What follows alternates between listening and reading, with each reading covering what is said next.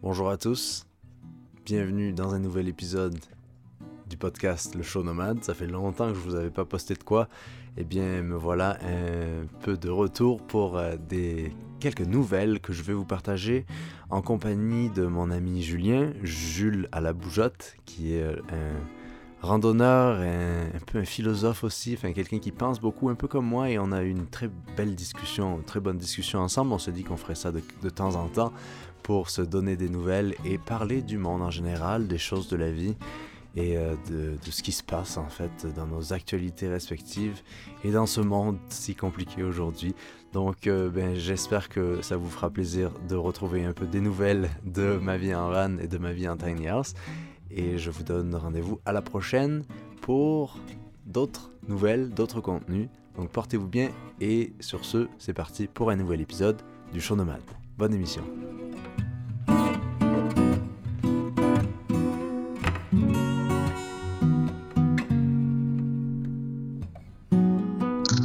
Bonjour, bonjour. Salut Julien, je ne te vois vas pas. bien Ouais. Oui, attends, c'est normal. Ah, ok. Attends, je crois que j'ai pas activé la caméra. Tac. C'est un nouveau micro là. Plus en plus gros. Il va bientôt être plus gros que ta tête, le micro. Oh, j'avais déjà ça quand on s'était parlé, je pense. Ah oui? Ouais, ouais. J'ai pas souvenir. Mais en même temps, tu étais dans un endroit un peu plus, euh, un peu plus restreint, un peu plus confiné, non? On n'avait pas fait ça ici, il me semble. Ah, oh, j'ai complètement oublié. C'est quand la dernière fois qu'on s'est parlé? C'était en janvier? Non. C'était en hum, octobre, je pense. Moi, j'ai en train de perdre la mémoire. Ok, j'étais dans le dans mon campeur. Je pensais qu'on avait fait notre euh, notre épisode quand j'étais déjà dans ma tiny house ici. Ah, c'est drôle. Non, non, je crois que c'était c'était beaucoup plus sombre et beaucoup plus, euh, beaucoup plus exigu. Je crois que Ouais. c'était dans ta tiny. Ouais. Ouais. Bon, ça va? dans ta charrette. Bah écoute, ça va bien. Ça va bien. On est installé à Annecy là depuis. euh, Alors Annecy, c'est au centre des Alpes françaises depuis janvier. Donc euh, être confiné au plein milieu des montagnes est bien plus Ah, agréable que d'être confiné au plein milieu. T'étais à Grenoble avant, c'est ça? Ou je sais. Non, on était dans le. Ah, quand on s'est appelé, on... je venais de finir ma traversée de France à vélo. Je sais pas si tu t'en souviens. Ouais. Elle fait une traversée et euh, on était resté dans le sud-ouest euh, un petit mois avant l'annonce de l'acte 2 du confinement. Donc on s'est vite réfugié en Auvergne dans les, au fin fond, de, fin fond du milieu de la France. Et, euh, et là, on a décidé de s'installer dans les montagnes. Donc on est vraiment plus content d'être là. Quoi. Ouais.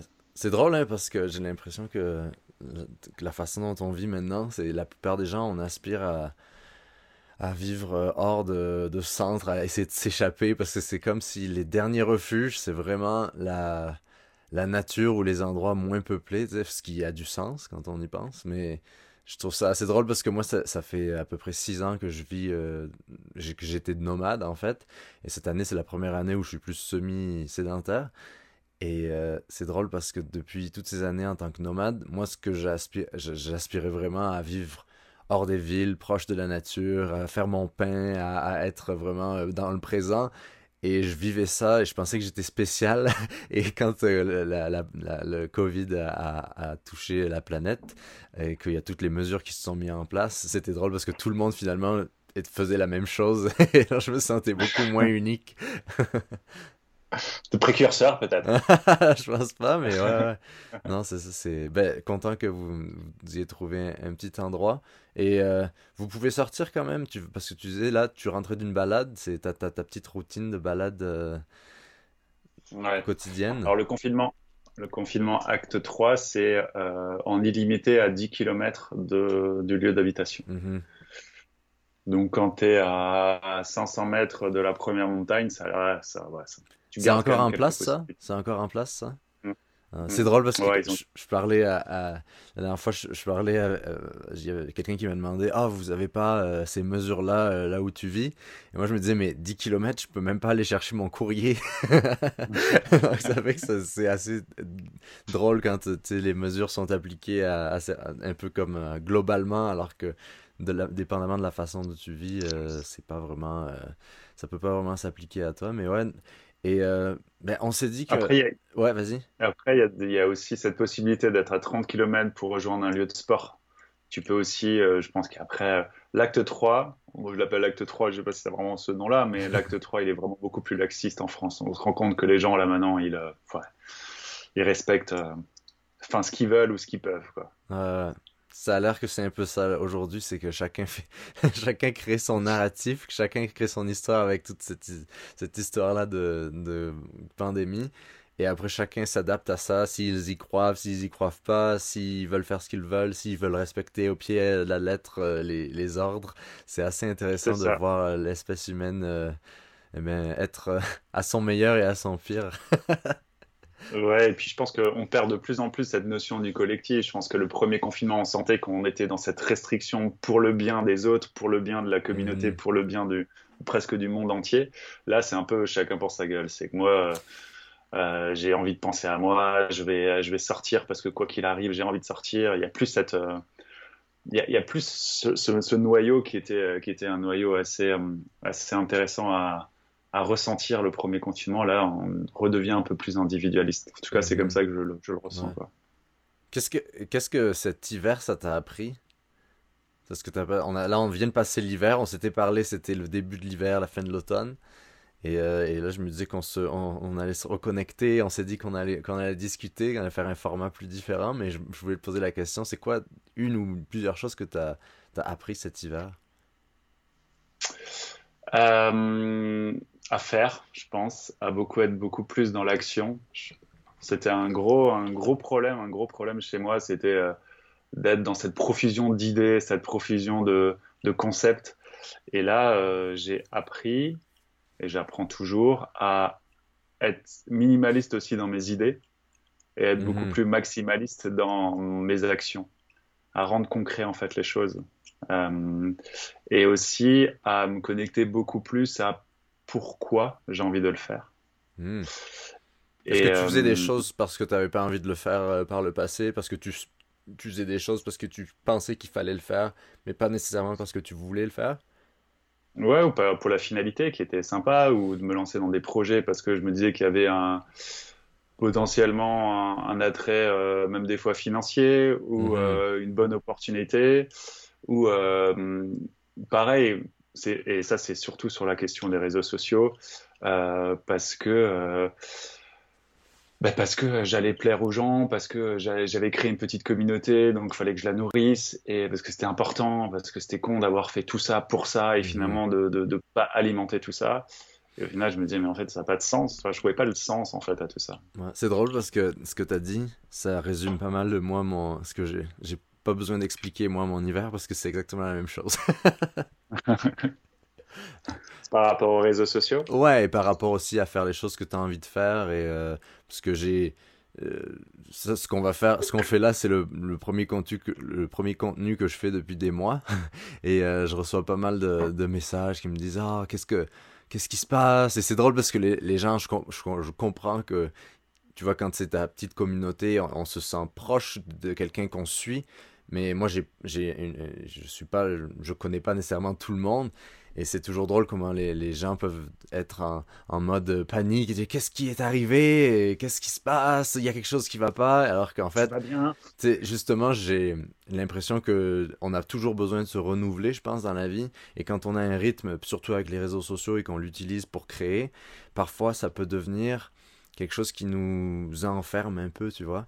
Et, mm. c'est ça que moi qui m'est arrivé cet hiver avec et puis surtout que c'est ça quand les gens demandent oh où t'es passé? Tu fais plus rien.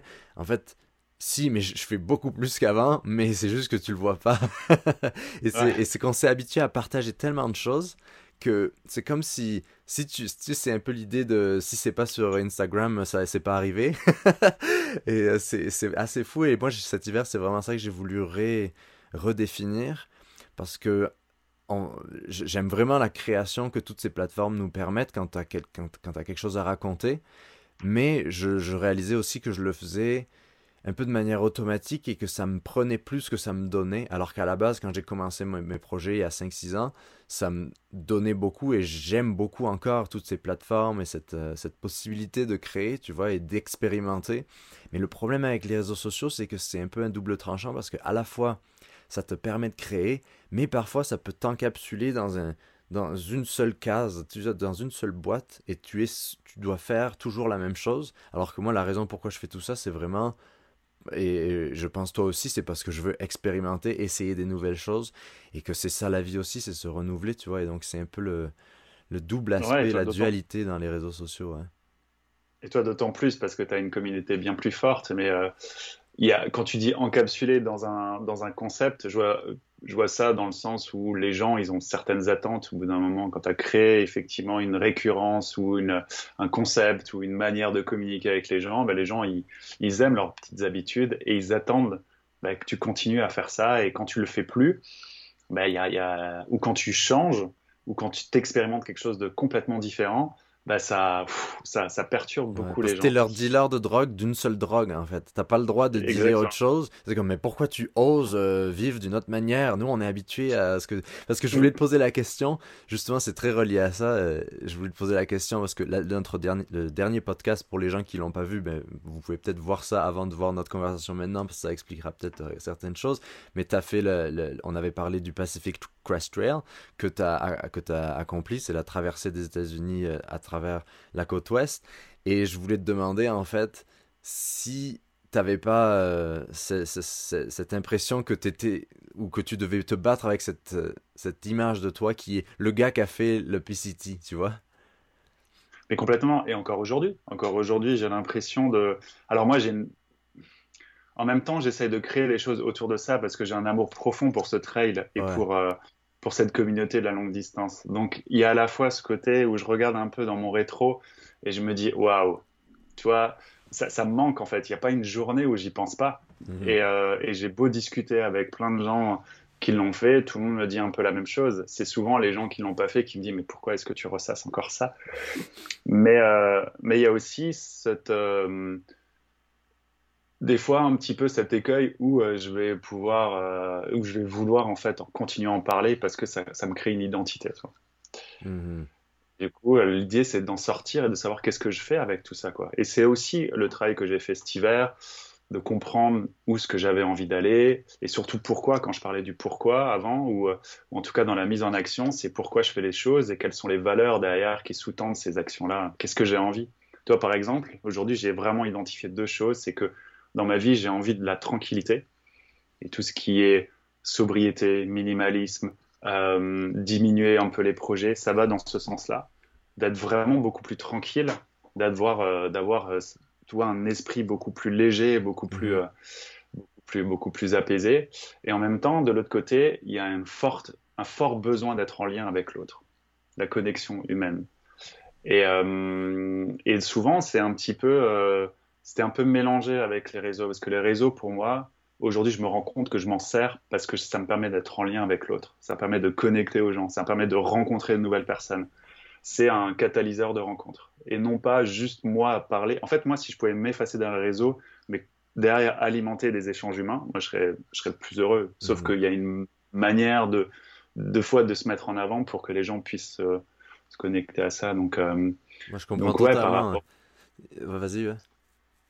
Non, non, mais par rapport à ta question sur le PCT, ouais, c'est, c'est difficile de sortir euh, de l'image de ce que. Hum, en fait, ça m'a permis, en fait, toi, d'être mmh. sur les réseaux et du coup de connecter à ces gens-là. Donc, c'est difficile de sortir de ça parce que j'aurais l'impression, à un moment donné, de, de perdre un petit peu cette. Euh, cette euh, cette capacité de lien et de connexion à l'autre. C'est drôle parce que je vis un peu la même chose avec la vie en van, vu que je suis un peu plus semi-nomade, parce que c'est ça que c'est le mode de vie euh, qui, qui est celui que je poursuis présentement. Et je me posais les mêmes questions et chaque fois, moi, je me dis, c'est, pour moi, chaque chose que tu fais, c'est, ça t'amène quelque part d'autre, en fait. Il n'y a pas une finalité dans les projets qu'on poursuit. Et il y a peut-être ça, le problème avec les réseaux sociaux, c'est vraiment que ça nous, ça peut-être ça nous bloque parce qu'on devient attaché à cette identité parce que c'est ça comme tu dis c'est vraiment ça qui nous a euh, qui nous a donné une, certaine euh, individualité une certaine spécialité. Et, euh, et je crois que en fait il y a, y, y a, quelque chose là-dedans qui est à la fois extraordinaire et un peu malsain. Non mais complètement. Mais d'ailleurs toi comment tu le parce que toi aujourd'hui même le nom, le nom de ta, chaîne, de ton concept, c'est Ma vie en van. Et aujourd'hui, tu es dans une tiny house. Donc aujourd'hui, les gens qui te suivent depuis le début, est-ce qu'il y a des gens déjà, qui, beaucoup de gens qui te suivent depuis le début, et les gens qui te suivent depuis le début, est-ce qu'ils est-ce qu'ils ont changé? Est-ce qu'ils ont changé avec toi? Ou est-ce qu'ils t'ont demandé de revenir ce que tu étais Alors ça, c'est très intéressant parce que les gens qui sont depuis le début, ils comprennent totalement la démarche en fait. Pour eux, c'est comme. Et parce qu'ils ont vu la progression et ils ont vu que ma vie en van, c'était pas pour voyager aux quatre coins du monde. Ma vie en van, c'était pour vivre, être ancré à des endroits, le, voyage lent, tu vois, de, vivre au jour le jour, explorer des nouvelles choses, mais en profondeur, pas être le voyageur qui tout, au, globe trotteur, même si euh, j'admire beaucoup les globe trotteurs et, c'est très excitant de, voyager autour du monde et de, voir des nouveaux endroits tout le temps. Donc tous ces gens-là qui sont depuis le début, ils ont vu la progression et c'est comme si moi aussi quand je revois un peu ou que je relis des choses du passé et que je me vois aujourd'hui, c'est tout à fait normal comment je vis en fait tu vois que je plante là où je suis j'ai la chance d'avoir un jardin que je, je, je, plante dans ma serre et puis on a des animaux autour de nous et tout ça. Et en fait c'est très drôle parce que c'est vraiment la progression naturelle de ma vie en van. Mais c'est plus les gens qui sont un peu en dilettante à, être un peu comme des petits papillons, euh, d'aller de chaîne en chaîne et comparer les chaînes et dire oh lui il est meilleur que toi, toi t'es meilleur que lui. Et ça c'est après c'est le côté un peu puéril des, de nous des humains sur les réseaux sociaux.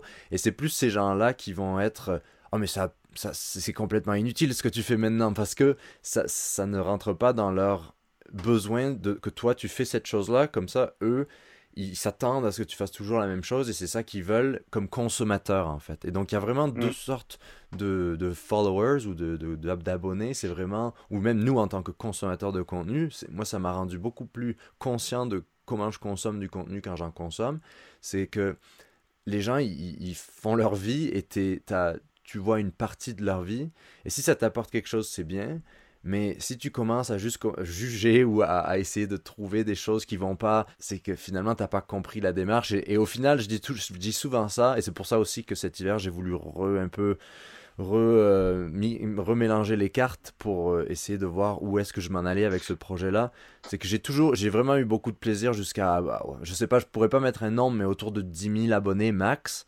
C'est vraiment une belle communauté quand c'est passé au-delà, et moi après c'est pas non plus explosé, euh, tu vois, aux millions d'abonnés, mais au-delà de ça, c'est comme si on n'est pas supposé avoir tant de personnes, et c'est comme si tu, notre personnalité, elle se, enfin moi c'était vraiment ça, et je veux pas tomber dans des, dans des côtés un peu, euh, plus, euh, pas spirituels, mais, mais un peu métaphysiques, mais j'ai l'impression que plus j'avais de gens qui me suivaient, moins je possédais mon projet et moins et plus je me mm. perdais et plus les gens me prenaient et plus moi je donnais parce que j'ai peut-être cette personnalité là aussi et c'était un truc super intéressant que d'avoir mis un, break cet, cet, hiver ça m'a vraiment euh, donné l'opportunité de de voir pourquoi tu fais cette chose là et qu'est-ce que tu veux faire de nouveau parce que pour moi c'est ça comme on disait plus tôt j'aime vraiment cette idée de se renouveler et d'utiliser cette plateforme à la fois pour proposer quelque chose aux gens mais aussi c'est c'est infiniment euh, égoïste parce que c'est justement une manière de se découvrir. Et comme tu disais, c'est pour revenir à ce que tu disais plus tôt, c'est vraiment drôle ce que tu dis parce que j'ai eu la même impression avec les réseaux sociaux que ça te, ça, ça, te rendait beaucoup plus visible, mais ça te rendait aussi un peu plus solitaire parce que eh bien, tu as cette relation avec le réseau, donc avec des gens au-delà de ton cercle humain. Et j'ai eu vraiment, j'ai découvert ce besoin, comme tu disais, de, de connexion avec les gens parce que connais-tu euh, Joatsu, euh, Johan de la chaîne Joatsu? Non. Alors c'est, c'est, je pense que c'est l'un des, des créateurs, petits créateurs les plus intéressants sur YouTube, et, et il a fait une vidéo récemment sur ça. Et c'est drôle parce qu'on est en train de tous partager ça. On a tous un peu fait des, eu des voyages dans, dans notre fin vingtaine ou peu importe l'âge. Et au fur et à mesure de nos voyages, qu'on est parfois tout seul où on, est un peu comme en mode ah je vais je change de vie euh, je veux plus je veux être en, retrait de, de, la société et pour essayer de me trouver mm. on arrive tous à cette conclusion qui est qu'en fait tu as manqué quelque chose dans le processus parce que la, la partie intéressante de l'expérience humaine c'est la connexion et l'interaction et on arrive tous à cette conclusion là et, mm. et c'est assez intéressant ce que tu disais parce que moi aussi c'est ça qui m'apporte beaucoup de c'est plutôt rassurant aussi. Ouais, c'est ça. Et... C'est plutôt rassurant pour l'humanité de se dire que finalement, le, le jeu est, est, intéressant parce que justement, on est en lien avec l'autre. Parce que finalement, passer même, moi ce que j'ai fait, passer un peu de temps dans la nature et, et essayer de me trouver, euh, je me suis rendu compte que quand je me confrontais à l'autre, il y avait encore beaucoup, beaucoup de zones d'ombre. C'est-à-dire que c'est vraiment l'autre qui permet vraiment d'être un révélateur de qui je suis. Mhm. Et euh, c'est intéressant d'avoir des fois ce pas en arrière, de prendre du recul, de prendre du temps avec soi-même, de ralentir, de s'alléger. Ça, c'est pour moi primordial, en tout cas dans ma conception de, de la vie. Mais euh, je pense que tout ça n'est intéressant que si derrière tu le confrontes à l'autre. Tu le confrontes avec, avec l'humain parce que je pense qu'avant tout, on est des, des, êtres sociaux et que ça sert à rien. Heureux tout seul, pour moi, c'est pas, c'est pas une, c'est pas un objectif de vie. Mais... C'est presque trop facile, en fait, parce que je pense qu'on a, il y a l'autre côté de la médaille qui est les gens qui ont l'impression qu'ils pourraient jamais être tout seuls. Mais c'est beaucoup plus facile qu'on le pense d'être de, de, tout seul. Et souvent, on dit il faut s'aimer soi-même. Mais s'aimer soi-même, c'est pas c'est pas nécessairement synonyme de être tout seul et se faire à manger être capable de vivre pour soi-même et tout ça. Ça c'est plus s'entretenir. Mais s'aimer soi-même c'est aussi aimer la personne qu'on est avec les autres et vouloir être être toujours aspirer à être une meilleure personne aussi et essayer d'apprendre aussi des autres. Parce que j'ai l'impression moi je vois toujours autour de moi beaucoup de gens qui plusieurs types de personnes de personnalités. Et c'est assez drôle de voir certaines personnes qui sont toujours super curieuses et d'autres qui sont complètement fixes dans OK, j'ai 50 euh, ans ou 40 ans, 30 ans, 60 ans et il n'y a, y a plus rien vraiment qui peut leur apprendre de quoi. Et il y a d'autres personnes qui, qui, sont, qui pourraient être pareilles, mais qui ont choisi de rester ouverts et de se dire même si je connais beaucoup de choses ou j'ai vécu beaucoup de choses, ben il y a toujours quelqu'un d'autre qui peut m'apprendre quelque chose et, je trouve et par exemple avec le woofing, tu sais de, de, de faire du, le volontariat dans des fermes et tout ça, mhm. tu rencontres beaucoup de gens comme ça parce que ça prend une certaine euh, une certaine ouverture d'esprit, en fait, de, ben, de s'ouvrir tout le temps aux autres, d'accueillir les autres chez soi, d'aller chez quelqu'un d'étranger. Et il y a cette. T'as raison, il y a vraiment ce, ce, besoin. On est des êtres sociaux et en fait, on l'oublie par les réseaux, sociaux, les réseaux sociaux, entre guillemets, peut-être, parce que justement, ça nous donne l'impression de connexion sans pour autant avoir le, la vraie expérience humaine qui est de se regarder dans les yeux, sentir l'énergie entre deux personnes, etc. Donc, euh, ouais. Ouais, mais il y a aussi euh, ce que tu disais par rapport aussi à la manière de fonctionner sur le réseau social. C'est-à-dire que, comme tu disais, toi, il y a deux types de followers, dont l'un va être plutôt un consommateur. Hmm. Il n'a pas ce besoin d'être en lien particulièrement avec quelqu'un. Il va avoir un besoin et il va essayer de, de répondre à ce besoin-là en cherchant l'information, pour ça qu'il y a certaines personnes peut-être qui viennent sur ta chaîne, qui s'appelle Ma vie en van, qui vont chercher des informations sur la vie en van, qui vont mmh. trouver une tiny qui vont se dire mais en fait non ça correspond pas à ça. Et il n'y a pas cette curiosité et c'est ok hein, parce qu'on peut pas non plus avoir être être en lien avec tout le monde, mais cette curiosité de dire ok j'ai envie de comprendre le cheminement de la personne, de comprendre son peut-être son état d'esprit, etc. Donc il y a, y, a, y a, cette consommation un peu euh, un petit peu superficielle de matériel. Par exemple, dans la randonnée, ça va être de matériel, de savoir euh, quel type de filtre exactement, quel sac. Et finalement, aujourd'hui, c'est euh, c'est les chaînes qui fonctionnent sur la randonnée. Uh-huh. C'est les chaînes, en tout cas sur YouTube, qui fonctionnent, où les gens font des reviews de matériel, gagnent leur vie en faisant des liens d'affiliation sur les géants Amazon, AliExpress, etc. Et, euh, et les personnes qui les suivent, c'est des personnes généralement débutantes qui veulent chercher une information euh, très spécifique sur, sur du matériel.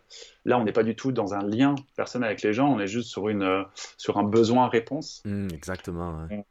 Et moi, je suis assez frustré dans ce modèle-là parce que, parce que dans mon principe de lien, il y a ce principe de ce qu'on fait là, de prendre le temps, de discuter, euh, d'aller en plus en profondeur mmh. euh, dans, des, dans, dans, des sujets. Et ça, sur un, un format comme YouTube aujourd'hui, c'est très compliqué. Et c'est là où tu vois c'est là où tu vois la vraie utilité des réseaux sociaux qui est au final, on pense que les réseaux sociaux nous aident. Certes, ils nous, ils nous aident, c'est un peu comme la technologie, ça nous aide énormément, mais qui ça aide le plus? Ça aide au final à vendre quelque chose. Quand c'est tes propres affaires, c'est bien, quand c'est des petits artisans qui, vendent leurs choses, mais qui c'est qui, qui, qui, a ces réseaux sociaux? Ce sont des grands géants et des, grands, des, grandes, des grandes plateformes. Donc au final, ça, qu'est-ce qui est encouragé sur YouTube par exemple? Tu vas voir les vidéos, tu as 1000 vidéos qui partent de exactement la même chose, mais les 5 meilleures tentes euh, pour faire euh, du, tu vois, du overnight euh, camping ou peu importe. Et en fait, elles disent toutes la même chose certains ils sont mais certains ils le font très bien en fait c'est ça le problème c'est que c'est pas les gens mm. le problème qu'ils le font c'est juste que ça nivelle un peu vers le bas parce que dans le fond euh, les, les, plateformes vont encourager les choses qui fonctionnent et ça ça ça comment dire ça ça ouvre un peu la, la, porte à juste le, pire de l'être humain qui est la pas le pire mais certaines certains aspects un peu puérils de l'être humain qui est la consommation ou, le, ou juste des choses très superficielles parce que en quelques recherches t'as pas besoin de faire cette vidéo et moi j'en suis coupable hein, parce que parfois ça, ça, me plaît aussi de faire ces vidéos là parce que j'essaie de me demander oh qu'est-ce que tu vois cinq choses dont tu as besoin ou quoi c'est ça peut être des vidéos intéressantes mais ça reste que n'importe qui qui veut vraiment faire quelque chose, il va faire ses propres recherches, il va très vite trouver la réponse. Et le problème, c'est qu'après, ça devient cet engrenage où les créateurs, eh bien, vu que, comme tu dis, ils peuvent, ils peuvent gagner leur vie que par des liens d'affiliation ou en faisant des, ou en ayant des, des, des produits gratuits et des choses comme ça, au final, il n'y a pas, c'est un peu euh, très, très superficiel parce que déjà avoir un produit gratuit ou des liens d'affiliation, à moins que tu aies une chaîne qui a plus de, disons, 100 000, 500 000 abonnés, c'est tu, ça, tu vas gagner un peu ta vie, mais est-ce que ça vaut vraiment la peine, tu vois, parce que c'est un peu l'économie d'échelle. Si tu si un, si un, sac, un sac à dos gratuit, un sac à dos genre Osprey ou désolé je cite des marques à genre euh, je sais pas combien ça coûte en euros, si tu as ce sac à dos gratuit, c'est bien, tu as ce sac à dos, mais est-ce que ça va te payer le reste? Est-ce que ça valait la peine, tu vois, de pas juste faire quelque chose d'autre pour t'acheter ce sac à dos et dire ouvertement qu'est-ce qui est mal, qu'est-ce qui est bien, tu vois? Et je pensais beaucoup à ça parce que j'ai vraiment fait des, des, des, reviews de produits. Et chaque fois que j'en ai fait, je me disais, ah mais c'est drôle parce que en fait, en tant qu'enfant, j'aurais, adolescent, j'aurais adoré avoir des cadeaux gratuits, mais maintenant je suis comme est-ce que je peux vraiment payer cette paire de Altra à 80 dollars? Euh, Oui, tu vois, c'est pas non plus euh, si je vais, tu vois, c'est quelque chose que, que je peux m'offrir. Et euh, j'ai pas besoin de vendre mon âme, tu vois. Alors que beaucoup de youtubeurs, leur premier réflexe, ça va être j'ai un peu de visibilité, je vais contacter Altra et je vais leur demander si, je peux, si je peux avoir une pierre gratuite pour, pour la présenter sur la chaîne. Et mais en même temps, c'est OK parce que, euh, parce que si ces personnes-là derrière euh, communiquent et utilisent vraiment ce produit-là, pourquoi pas. Mais après, je pense qu'il y a du modèle pour tout le monde. Et j'ai pas non plus envie de taper sur les réseaux parce que je pense que, bah, comme le dit mon pote Alex, les réseaux, c'est comme un marteau. En fait, le marteau, il est fait pour euh, construire ou pour détruire. C'est-à-dire que c'est de la mmh. manière dont tu vas utiliser en fait le réseau social. C'est-à-dire que si demain, c'est beau, hein C'est très beau. Ouais. Mais, mais tu vois, demain, si, si tu as un combat, si tu as des, idées, si tu as quelque chose à vraiment défendre, si tu as aussi un service qui peut, qui peut vraiment aider les gens, les réseaux sociaux peuvent vraiment t'aider à, à, pouvoir euh, diffuser ton message. Et ça est aussi la force des réseaux sociaux. Il n'y a, pas que euh, ce versant-là, mhm. c'est juste effectivement dans quelle mesure on l'utilise. Est-ce qu'on l'utilise en tant que consommateur? Est-ce quand on y va, est-ce qu'on y va pour consommer ou est-ce qu'on y va pour créer, pour apporter de la valeur? C'est toujours mon pote Alex qui dit ça, c'est quelle valeur en fait t'apportes? Qu'est-ce que t'apportes derrière toi? Est-ce que quand tu quand tu demandes une paire d'Altra, tu fais la promotion d'Altra, est-ce que ton but derrière c'est d'avoir cette paire gratuite et qu'importe ce que tu mmh. dises, tu t'en fous? Ou est-ce que tu te rends compte que écologiquement c'est une paire intéressante, c'est une paire minimaliste, c'est une paire qui permet de, marcher beaucoup plus. Et donc, c'est vraiment quelque chose d'hyper important à, diffuser. C'est un message hyper important à diffuser. Et finalement, qu'importe que tu l'aies gratuitement ou pas, le plus important, c'est que tu apportes de la valeur aux gens. Et mmh. souvent, j'ai l'impression bah, qu'il y a peu d'apport de valeur. Il y a un apport de valeur personnelle, soit financière, soit narcissique, mais pas, euh, pas d'un vrai message ou d'une vraie valeur euh, mmh. euh, d'un point de vue informatif. Il y a des gens qui, sont, qui, le, qui le vivent très bien en fait. Mais sauf qu'il y a certaines personnes comme nous qui y pensent un peu et qu'ils sont, un, sont un peu mal à l'aise avec ça parce que finalement, il y a quelque chose d'un peu faux là-dedans. Et, euh, et, c'est, je pense, et parlant de type de personne, est-ce que tu t'es familier avec les, les concepts de, de, type de personnalité?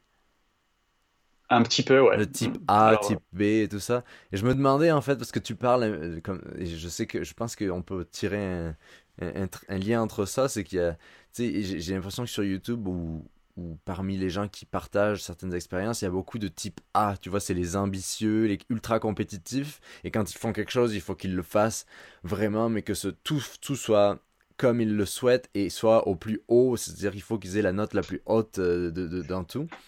Et il y a quelque chose d'un peu d'anxiogène là-dedans, je trouve, parce que moi, je pense pas que je suis totalement type A, mais euh, j'ai été pas mal exposé à des gens comme ça dans cet hiver, ce qui était assez très intéressant. Et, euh, et je, je, me posais la question, je pense sur YouTube, il y a beaucoup de gens comme ça, et c'est eux qui le vivent très bien parce que pour eux, c'est ça qu'il faut faire. Et ils ont un plan et tout ça, alors qu'il y a d'autres personnes, et je sais pas où tu te situes par rapport à ça, il y a d'autres personnes où c'est un peu entre les deux, où certes, tu es ambitieux, tu as des idées, tu as des projets, mais c'est pas si tu vas pas euh, vendre ta mère pour les faire, tu vois.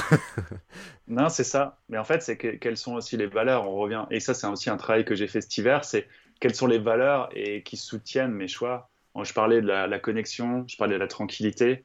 Et euh, moi, par exemple, j'aurais beaucoup, beaucoup de mal à avoir un business qui tient sur l'affiliation avec AliExpress ou Amazon, mhm. par exemple.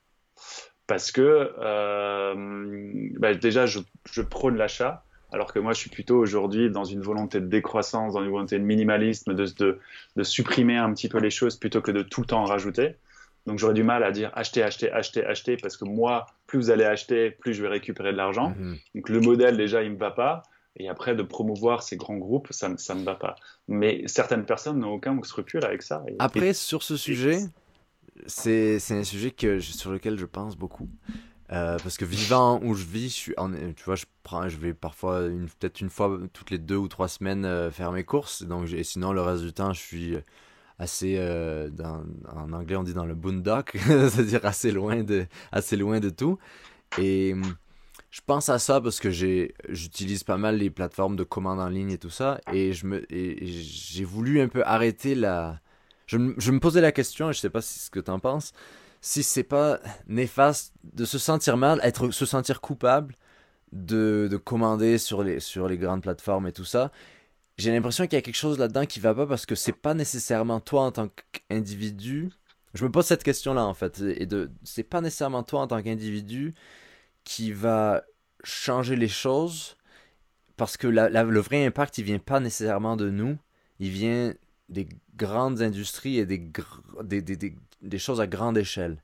Et donc à petite échelle, et c'est là où c'est un peu, c'est un peu tricky, c'est parce que après ça, si tout le monde le fait, c'est là où ça devient à grande échelle. Mais je me suis posé la question parce que les gens qui vivent en milieu rural, ça a changé leur vie d'avoir ces grandes plateformes là.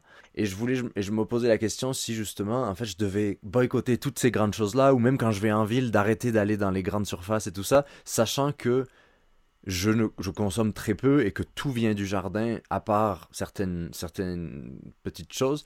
Donc je me demandais, en fait, je ne sais pas si ma question était claire, c'était si ah s'il n'y a pas quelque chose d'un peu, euh, d'un peu, tu vois, si, si on, je sais pas, de, de, se sentir coupable de consommer, est-ce que finalement ça a un vrai impact, tu vois, parce que moi étant, je travaille pas mal dans le milieu du livre et j'ai travaillé pas mal avec des libraires et euh, une des façons les plus faciles pour moi, sans que ça me coûte de l'argent, c'est de passer par un système que Amazon a acheté. Donc Amazon a acheté pas mal de choses.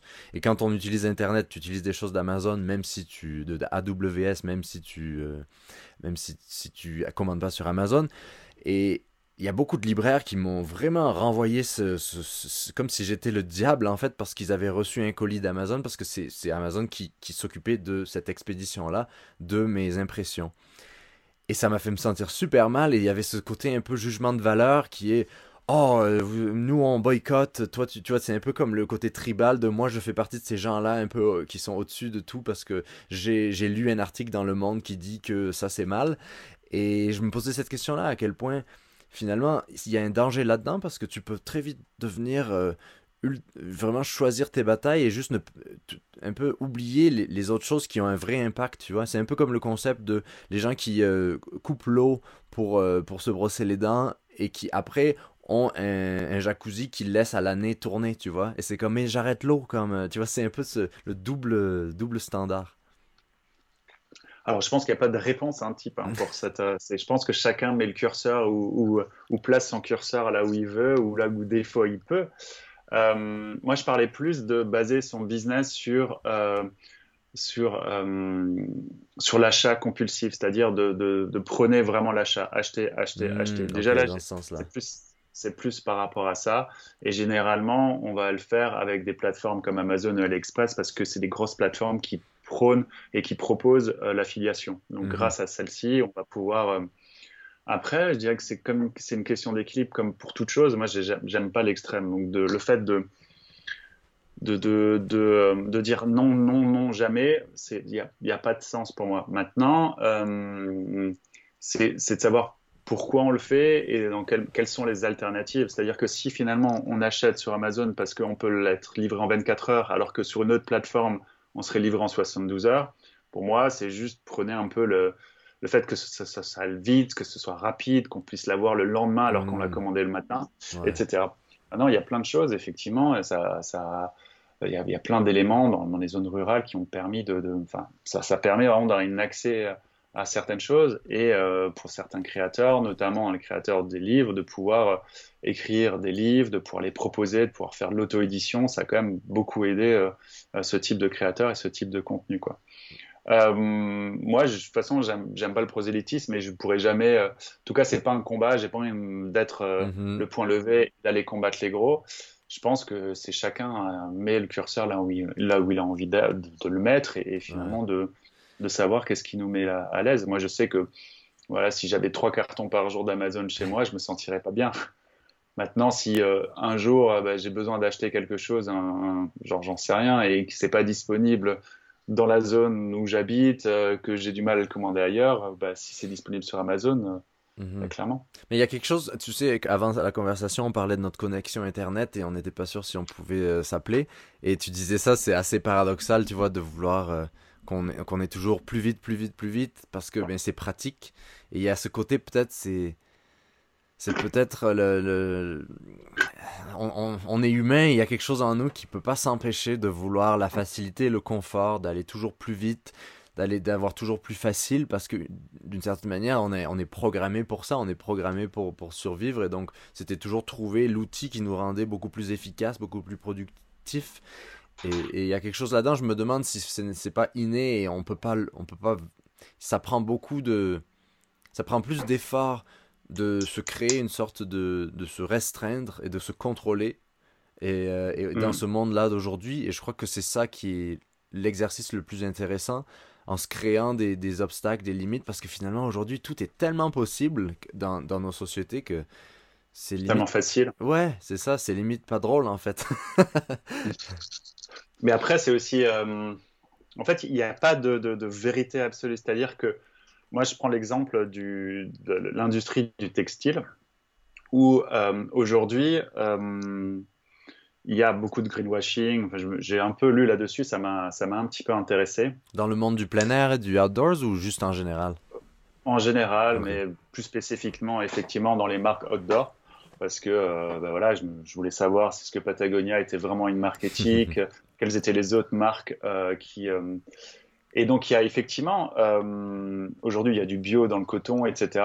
Mais euh, ce que j'ai lu, c'est que acheter 10, euh, 10 t-shirts coton bio, c'est équivalent à acheter 10 t-shirts finalement. Mhm. Donc, il y, a, il y a cette, euh, dans la fast fashion, dans cette volonté d'acheter beaucoup, il, y a, il, y a, il y a aussi ben voilà, cette surconsommation. Et il y a des, du matériel comme ben les membranes Gore-Tex, par mhm. exemple. Il y a aujourd'hui un Gore-Tex Pro qui dans euh, sa composition n'est pas forcément très écologique.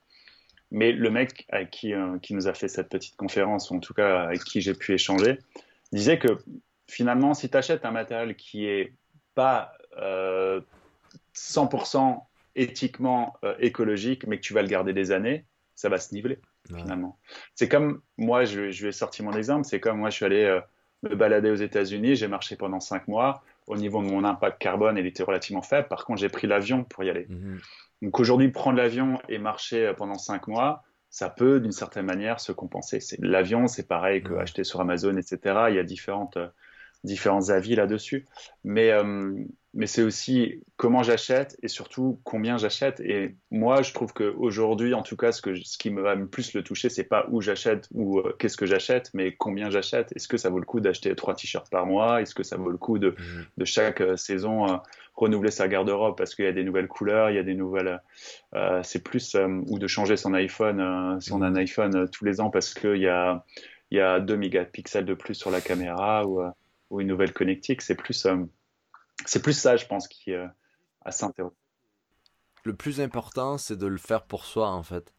Et euh, moi, j'ai toujours cette. Euh, quand j'ai eu ces petites affaires avec les libraires et que tu parlais de prosélytisme plutôt, je. J'ai toujours cet inconfort avec les gens qui te, qui, qui un peu t'envoient leurs valeurs dans la, dans la face, tu vois. C'est un peu ça le, côté. J'ai vécu ça beaucoup avec euh, certains commentaires que je, je devais faire face, auxquels je devais faire face avec vivre de la manière dont je vis. Et c'est comme si souvent je pense que les gens qui font du prosélytisme, c'est parce qu'eux-mêmes, ils sont assez insécures dans leurs propres euh, valeurs. Et ça part d'un bon sentiment, mais ils vont te projeter un peu leur insécurité. Et c'est assez intéressant parce qu'une fois que tu sais ça, tu vas prendre les commentaires ou les, ou les gens qui sont comme ça, euh, même quand c'est pas adressé à toi, tu vas vraiment le voir avec beaucoup plus de compassion et beaucoup moins de, de, défense, tu vois, de, te sentir agressé parce que tu réalises qu'en fait, ils se, les, les, gens qui sont comme ça, ils se cherchent beaucoup, tu vois, c'est un peu comme les gens qui deviennent euh, vegan du jour au lendemain et qu'il faut qu'ils disent à tout le monde alors qu'il y a des gens qui ça fait 20 ans qui sont vegan et qui, qui, qui vivent leur, leur, vie en fait. Et c'est le changement, je parlais ça avec quelqu'un la dernière fois, il y a quelques jours, on parlait de comment tu, tu changes les gens tu changes pas les gens en leur disant euh, il faut que tu fasses ça ou fais comme je le veux. La première réaction quand quelqu'un te, te, te, dit ça ou te, agit de cette manière-là avec toi, ça va être de te retrancher dans ton camp et de vouloir faire limite l'opposé et pour juste pour prouver ton point. La meilleure façon de changer le monde, c'est de planter des semences ça et là, de juste suggérer. C'est vraiment une stratégie presque, c'est presque de la manipulation, mais c'est aussi pour le bien de tous que c'est jamais vraiment frontal qu'il faut aller, c'est plus en subtilité et c'est ça qui a un vrai changement. Et c'est ça vraiment que je découvre que c'est une, une, la, la, vérité vraie dans cette vie. et puis je dirais incarner aussi, par euh, l'inspiration, par l'incarnation, de, vraiment euh, incarner ce que l'on ce que l'on ce que l'on dit, c'est-à-dire euh, quelqu'un qui va être vegan, finalement de l'incarner tout le temps et pas de le montrer, pas de le dire et finalement d'être dans cette curiosité pour l'autre, de se dire ah tiens pourquoi tu manges pas, etc. Et plutôt que de le dire, de le de, de même le crier, de le de le proclamer un peu haut et fort. Et, et souvent euh, ouais bah, il y, a, y, a cette confrontation avec euh, avec et moi je suis complètement d'accord. Moi ça me met vraiment dans une dans un inconfort. Et plus on va me dire ne fais pas ça plus j'aurai tendance à le faire. C'est mon côté un peu sale il y a quelque chose de faux aussi. Ouais c'est ça. Puis il y a quelque chose de faux aussi je pense dans dans cette euh, c'est un peu le, on appelle ça le, le, signalement de valeur en fait dans le fond. C'est un peu montrer ce côté et, euh, c'est très relié encore une fois aux réseaux sociaux. J'ai l'impression que notre conversation notre conversation euh, virevolte autour des réseaux sociaux beaucoup mais c'est drôle parce que notre vie elle a je sais pas je, je regardais des un concert dans les années euh, fin 90 début 2000 et tu vois les gens qui regardent la scène tu vois et et ça me, je me disais, mon Dieu, mais c'était le bon vieux temps parce que tu vois que tout le monde est présent et tout le monde est là. Les gens, tu vois, les gens qui sont sur les épaules des autres et tout le monde est en train de regarder une seule chose. L'expérience collective, aujourd'hui, ça n'existe plus et encore moins avec toutes ces mesures et, les, réalités de notre société aujourd'hui et euh, qu'elles soient sanitaires ou politiques. Ben, on c'est assez intéressant en fait parfois avant moi ça me posait un problème ça me stressait un peu je me dis mon dieu mais le monde ça va devenir n'importe quoi. Et à la fois c'est juste un moment intéressant dans notre vie parce que je crois que ça va vraiment créer plusieurs types d'humains. Et tous les gens que je rencontre autour de moi c'est peut-être parce que je vis et je sais pas toi si ton expérience c'est ça. C'est peut-être là où je vis on partage tous une certaine même idée et certaines mêmes valeurs autour de Oh, c'est important de, de, connecter, c'est important de, de on est on est l'équipe humaine, tu sais, on n'est pas, il euh, n'y a pas d'intérêt à être les uns contre les autres.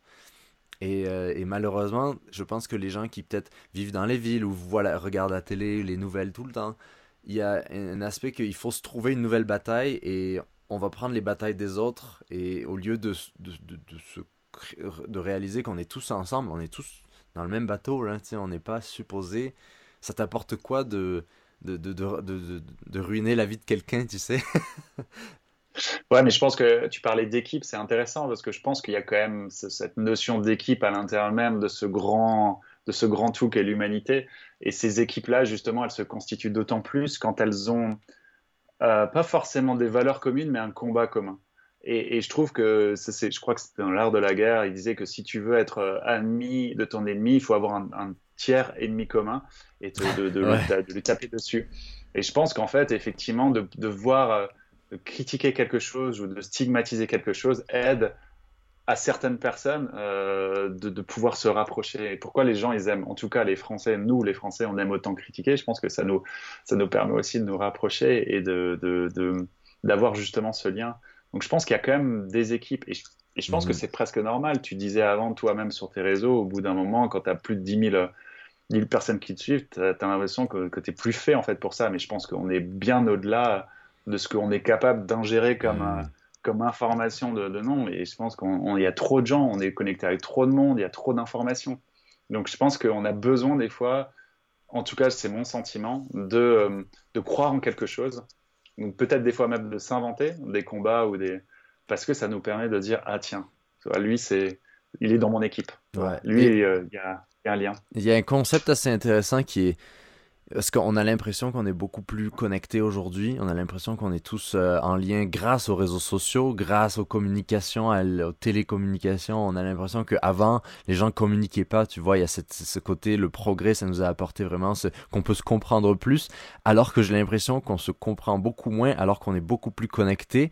Et j'écoutais un podcast récemment sur les premiers humains en Amérique du Nord et c'était sur la domestication du chien ou même sur des certaines euh, certains outils découverts ou sur la musique tous ces concepts là de, notre humanité euh, moderne. Et il y a, cette théorie selon laquelle en fait souvent c'est arrivé qu'il y a des, les mêmes outils, les mêmes choses comme euh, les mêmes idées sont arrivées par hasard à différents endroits dans le monde et qu'il n'y a pas eu de communication pour arriver à ce point-là. C'est comme si naturellement, les humains, peu importe leurs conditions, allaient naturellement arriver et acheminer à, un certain point. Et, euh, c'est assez fou parce que tu te dis, mais un peu comme la musique aussi, c'est qu'il y a des gens qui ont eu la même idée au même, presque au même moment à l'échelle de l'univers et en ils sont en arrivés aux mêmes conclusions, aux mêmes outils, etc mais il n'y avait pas de on se, on se parle par Skype et on partage nos idées et oh toi tu fais comme ça moi non c'est que en faisant en, en vivant l'expérience humaine il y avait déjà cette communication là et moi je trouve, moi, je trouve ça un mm. peu magique et fantastique en fait et, et on n'est pas autant connecté qu'on le croit aujourd'hui hein. on est connecté différemment et je pense que toi tu parlais d'un concert en fin des années 90 j'ai pas j'aime pas trop dire que c'était mieux avant c'était juste différent et aujourd'hui on on est juste dans un monde qui a changé, avec une autre manière de communiquer, et, euh, chacun essaye de, bah, de trouver, en fait, euh, au travers de ses valeurs, de son expérience, de ses envies, comment harmoniser un petit peu tout ça. Mhm. Et, je crois que l'information, et l'information qu'on a aujourd'hui, comme tu disais, qu'on est super informé, et ça a apporté beaucoup de bonnes choses parce que finalement, j'ai l'impression qu'aussi cette, euh, le c'était mieux avant des années 90 ou peu importe, il y avait une certaine insouciance et ignorance aussi qui permettait vraiment aux gens, surtout dans les sociétés du, Nord, d'être, euh, de vivre la vie et de, parce qu'il y avait toujours de la pauvreté, il y avait toujours des, certaines, plein de, choses qui vont mal dans le monde, mais je pense qu'on était tellement moins connectés et moins informés que c'était beaucoup plus facile de vivre sa vie et un peu de, ben, de pas avoir la tête dans le sable, mais juste de pas savoir. Et mm. je vis ça en fait ici parce que je, pense que beaucoup de gens font la même expérience. Quand tu arrêtes, quand t'as pas la, télé dans, ta vie, quand t'as pas les nouvelles mainstream de médias traditionnels dans ta vie, que tu regardes pas les nouvelles, mais il y a une sorte d'un peu de d'énergie que tu retrouves en toi. Parce que finalement, ça t'apporte quoi de savoir qu'à l'autre bout du monde, il y a ça qui est en train de se passer? Certes, c'est bien d'avoir des connaissances, de la culture générale et tout ça, mais est-ce que ça t'apporte vraiment quelque chose de savoir euh, qu'à l'autre bout du monde, il y a ça qui est en train de se passer, alors qu'autour de toi, tu n'es même pas au courant des choses très très proches de toi.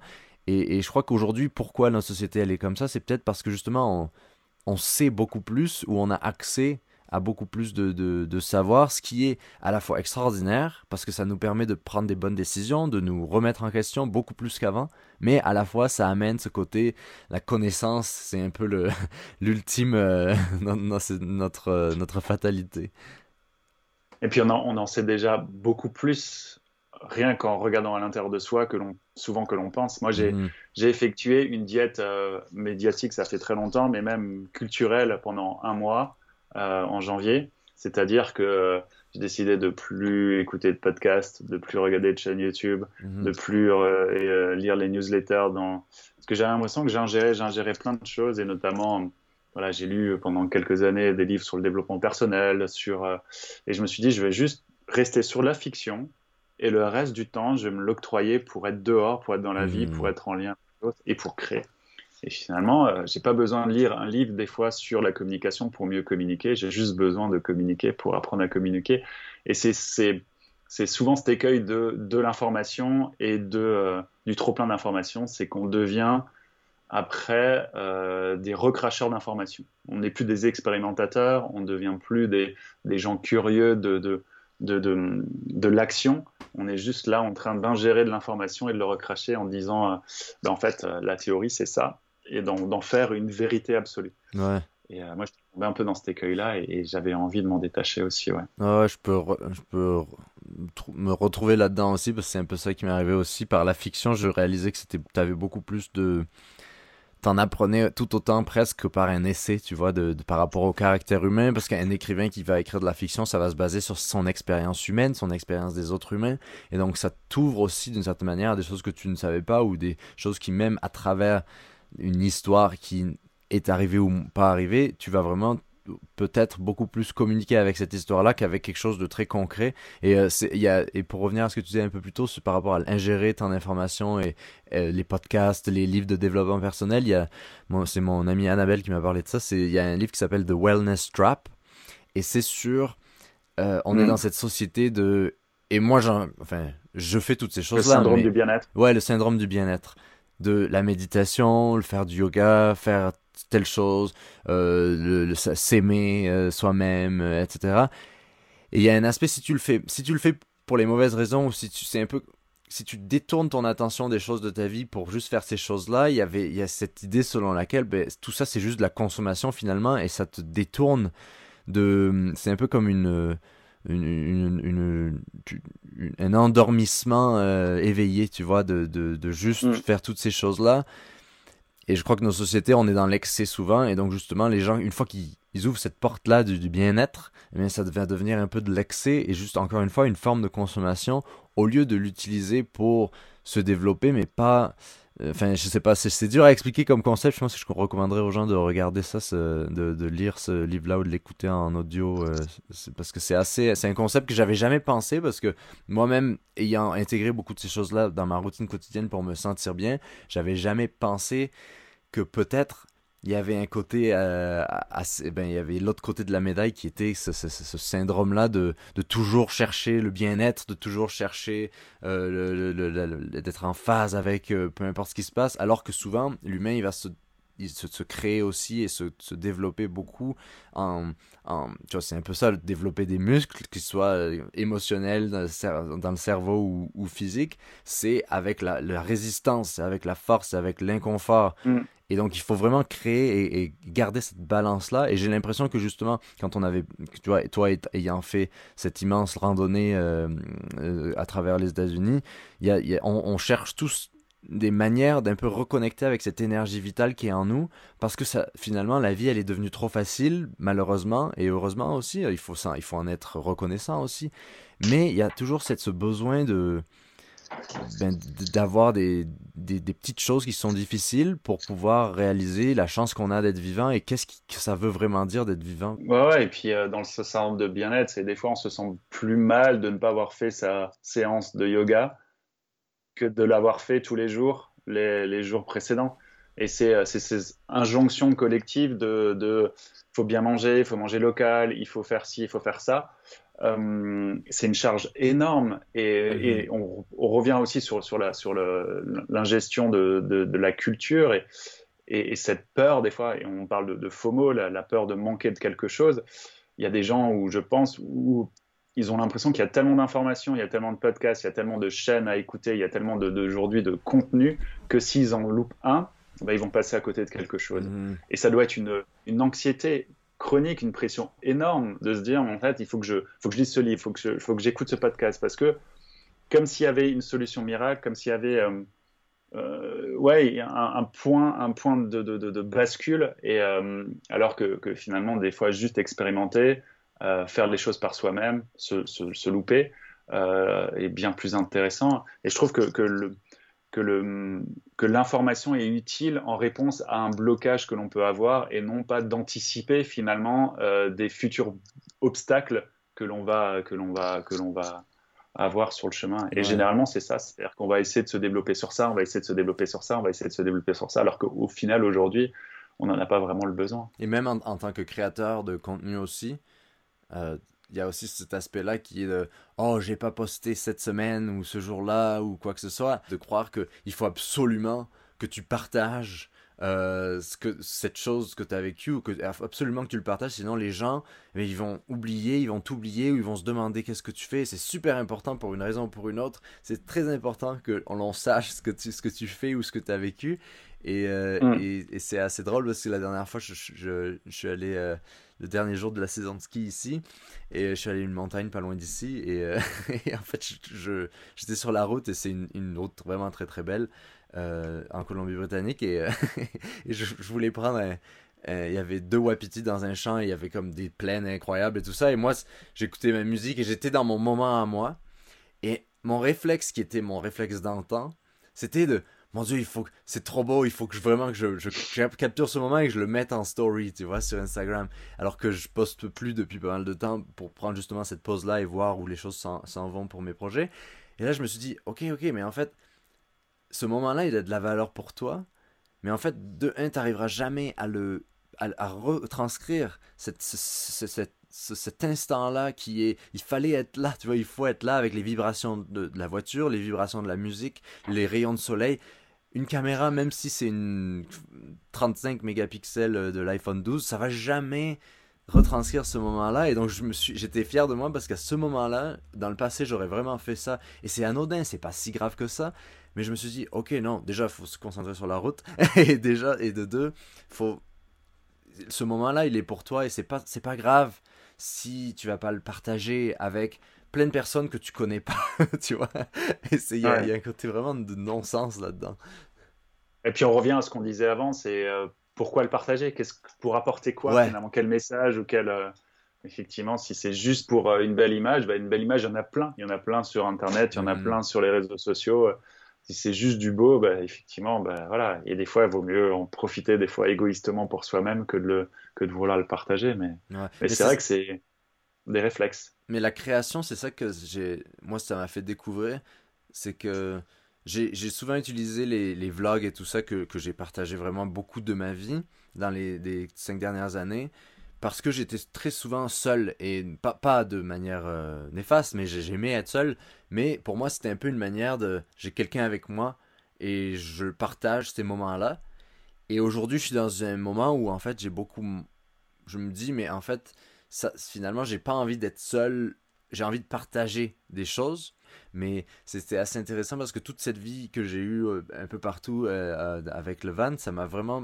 J'avais jamais réalisé à quel point je, je, renforçais cette solitude en filmant toujours plus parce que finalement il faut être mm. seul pour, pour filmer ou, la plupart du temps ensuite il faut travailler ce, travailler toutes ces choses là ça prend des heures et des heures et j'adore ça mais mm. c'est ça et, mais à la fois si c'est trop extrême si c'est toute ta vie à un moment ben ça il y a toute une partie de ta vie que tu es en train d'oublier parce que c'est cette partie des, des, connexions et des interactions mm. et du partage qui sont essentielles en fait et, et c'est un peu comme l'idée de tu vois de, quand je sais pas si tu joues de la musique mais euh, gratouille quand tu gratouilles tout seul que tu as un certain un niveau assez tranquille euh, de, que tu peux jouer pas mal d'accords il y a une puissance dans jouer avec quelqu'un qui c'est comme si c'est une communication non verbale qui est mm. extrêmement, extrêmement profonde.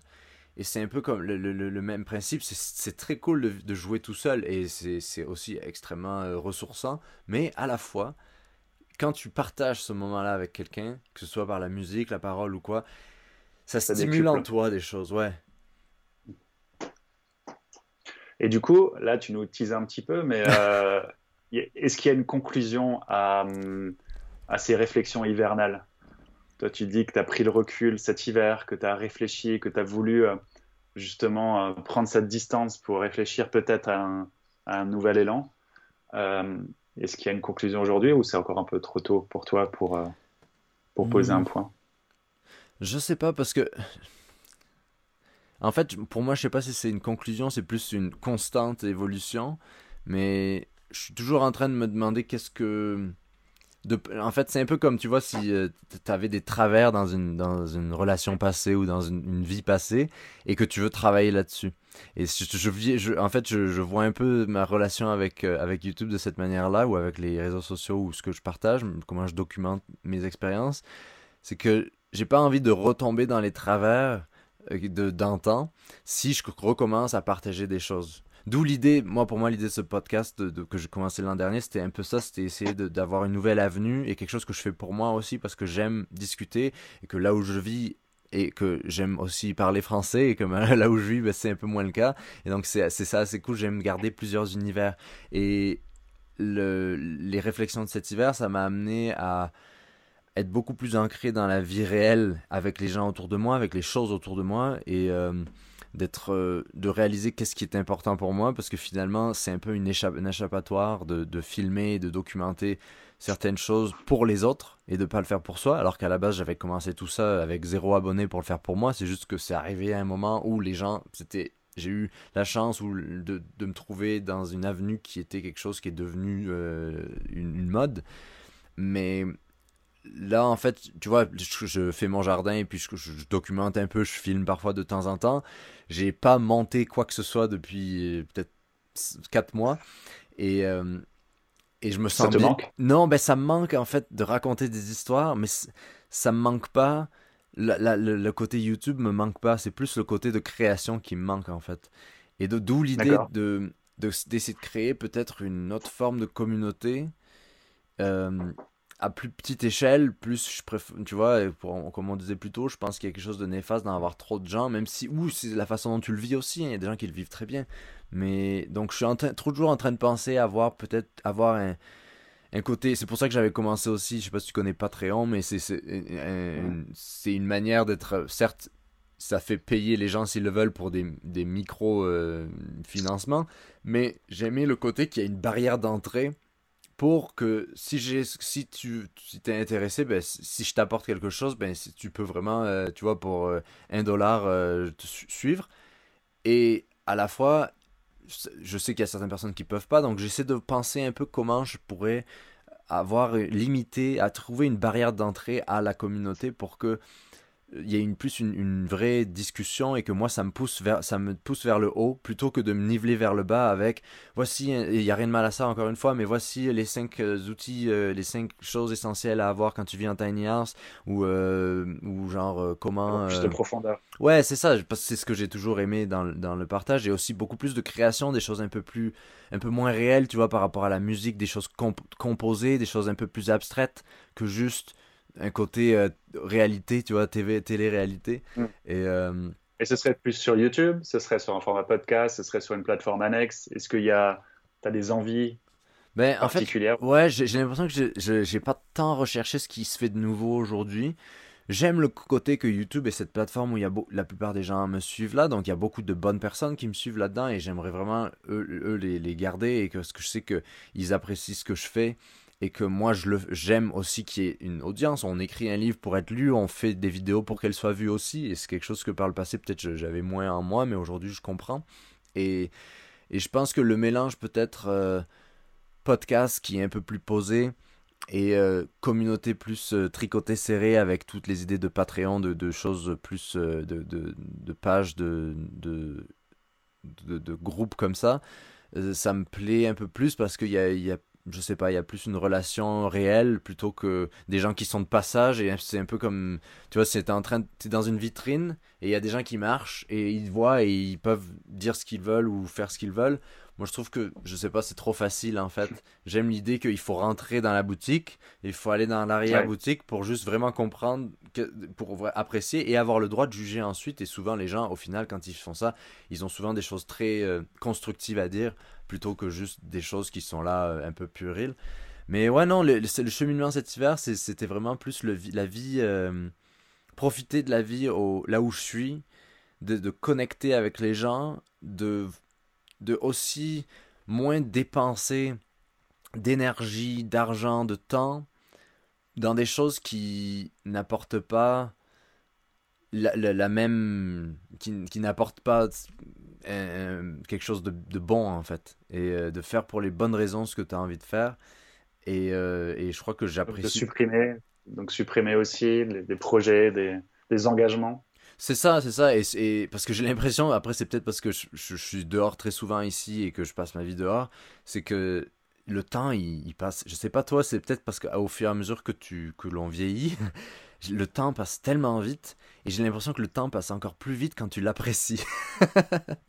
ouais, c'est vrai. C'est vrai quand tu fais des choses qui ont de la valeur et des choses pour lesquelles euh, tu prends du plaisir, il y, a, un truc où tu as l'impression que c'est pas pas la même vitesse de, de vie. Ouais, ouais, ouais, non, c'est ça. Et euh, mais ouais, je sais pas, je, je, vais voir parce que j'aimerais bien partager. Parce que pour moi, encore une fois, le, projet que j'avais, c'était vraiment euh, plus un projet de vie. Et ce que c'est c'est un peu la progression naturelle où je suis. Euh, c'est vie en, voyage un peu partout, vie en van, vie en van plus ancrée à des endroits, vie semi-sédentaire. Et avec le monde d'aujourd'hui, c'est très difficile d'acheter une terre avec la, la, bulle immobilière dans laquelle on se trouve, là où je me trouve. Et donc, je suis, je suis pas à ma propriété privée où je peux faire ce que je veux, mais c'est un peu un entre-deux où je suis chez quelqu'un qui me permet quand même de vivre la façon dont je veux vivre et qui se rapproche très, c'est très proche de, des choses que je veux avoir dans ma vie future. Donc, c'est un peu, j'ai pas mal de foi dans l'avancement de nos vies. Si toutes les, toutes les choses que tu fais tous les jours, en fait, ça, ça va avoir un ça va jouer un rôle dans ta vie future. Ça, je crois beaucoup en ça, de faire des choses tous les jours, les choses que tu fais, chaque petite chose que tu fais, ou que tu apprends, ou de petites réflexions que tu as, ça doit t'amener au lendemain et qu'il y a une sorte de petite progression pour être un meilleur individu, tu vois, ou, ou plus en phase avec toi. Et je crois beaucoup en ça. Et donc, je vois un peu ça comme ça. Donc, j'essaie de documenter un peu parce que j'ai quand même passé beaucoup de temps dans la, dans la petite serre où je suis et j'ai passé des, des heures de, de, de, plantation et de, de, travail de la terre et tout ça. Et aussi de la. Moi, je suis un. Comme toi, et, tu en parlais plus tôt, moi, je suis vraiment un, amoureux de, des espaces, de, de, la vie dehors et de et des choses dehors. En fait, je suis assez fasciné par n'importe quoi qui se trouve euh, dehors, qui, qui est, euh, par exemple, quelque chose qui, tu vois, de voir le printemps sortir, il y a quelque chose d'un peu magique là-dedans et c'est ça. Pourtant, ça arrive chaque année et ça arrive depuis euh, des millions d'années hein, ou des, centaines de milliers d'années. Donc, c'est pas, j'aime beaucoup ça, ce petit émerveillement là. Donc, j'essaie de voir un peu comment je peux allier cette vie au présent, ancrée dans les choses que je fais, sans avoir besoin de filmer et d'être conscient de ce que je suis en train de filmer, ce qui te sort parfois un peu du moment présent, et à la fois de toujours créer, parce que c'est comme, tu vois, comme on en parlait dans le dernier podcast, tous les deux, il y a quelque chose qui est quand même assez beau dans, dans quand tu as envie. On a quelque chose à dire. On, est, on, a tous quelque chose à dire, je pense. Ou si tu sens que tu as quelque chose à dire, ben c'est bien d'avoir ces plateformes-là. Donc, euh, donc, ouais. Donc Et après, comme tu disais, comme on, disait plus tôt, il y a cet aspect. Euh, je fais que parler depuis 10 minutes. Mais euh, il y a cet aspect un peu de se donner plein de projets. Tu disais quand on a commencé ce podcast, tu parlais de tous les projets, que tu avais plein d'idées. Et moi aussi, je suis un peu comme ça et j'avais vraiment beaucoup de choses qui étaient importantes que je voulais accomplir.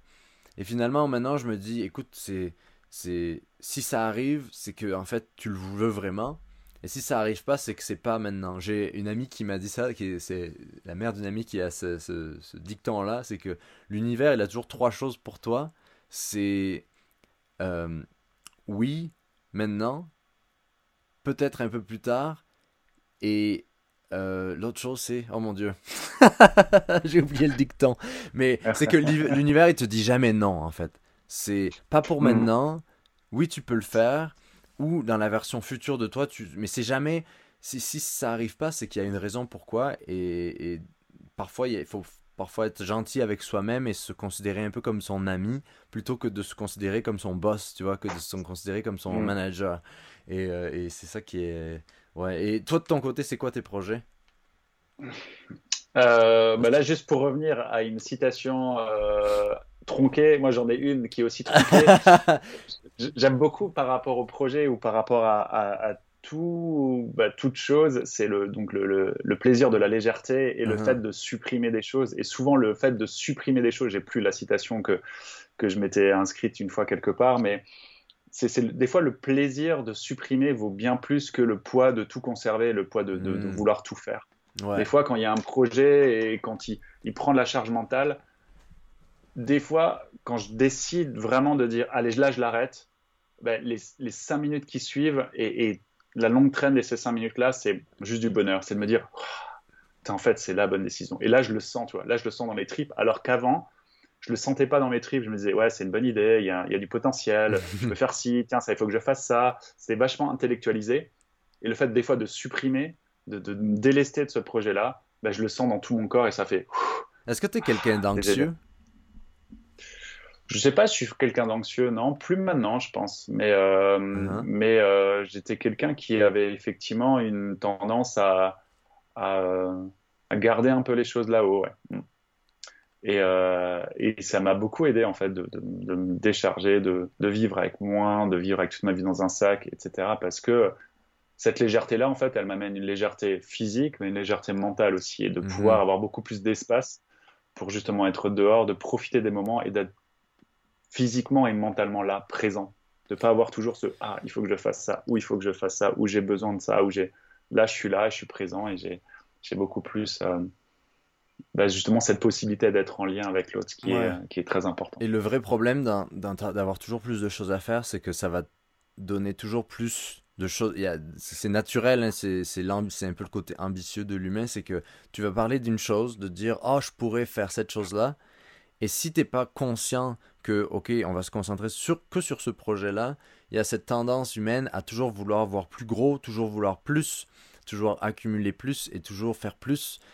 Et donc c'est comme, tu as fait, on en parlait je pense dans le dernier podcast aussi tous les deux, c'est, tu as fait euh, une longue randonnée incroyable de six mois, ok, la prochaine, l'autre chose d'après, c'est il faut que tu traverses de l'Alaska à la Patagonie. L'autre chose d'après, c'est qu'il faut que tu fasses le Groenland euh, tout nu.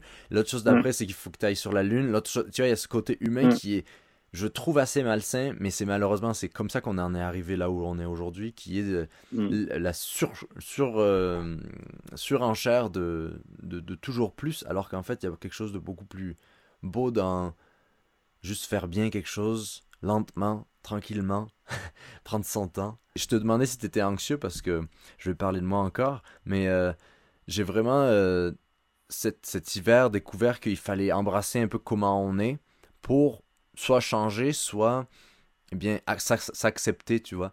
Et moi, toute ma vie, j'ai toujours rejeté le fait que j'étais quelqu'un de sensible.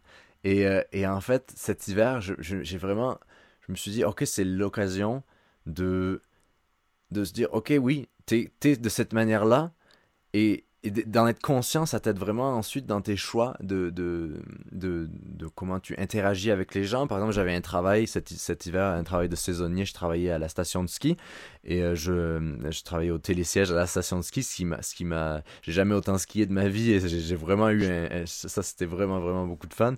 Et... Euh, mais à la fois, c'était assez drôle parce que c'était un peu la première fois que je retournais dans un travail, dans un environnement de travail, avec des gens depuis mais des années en fait.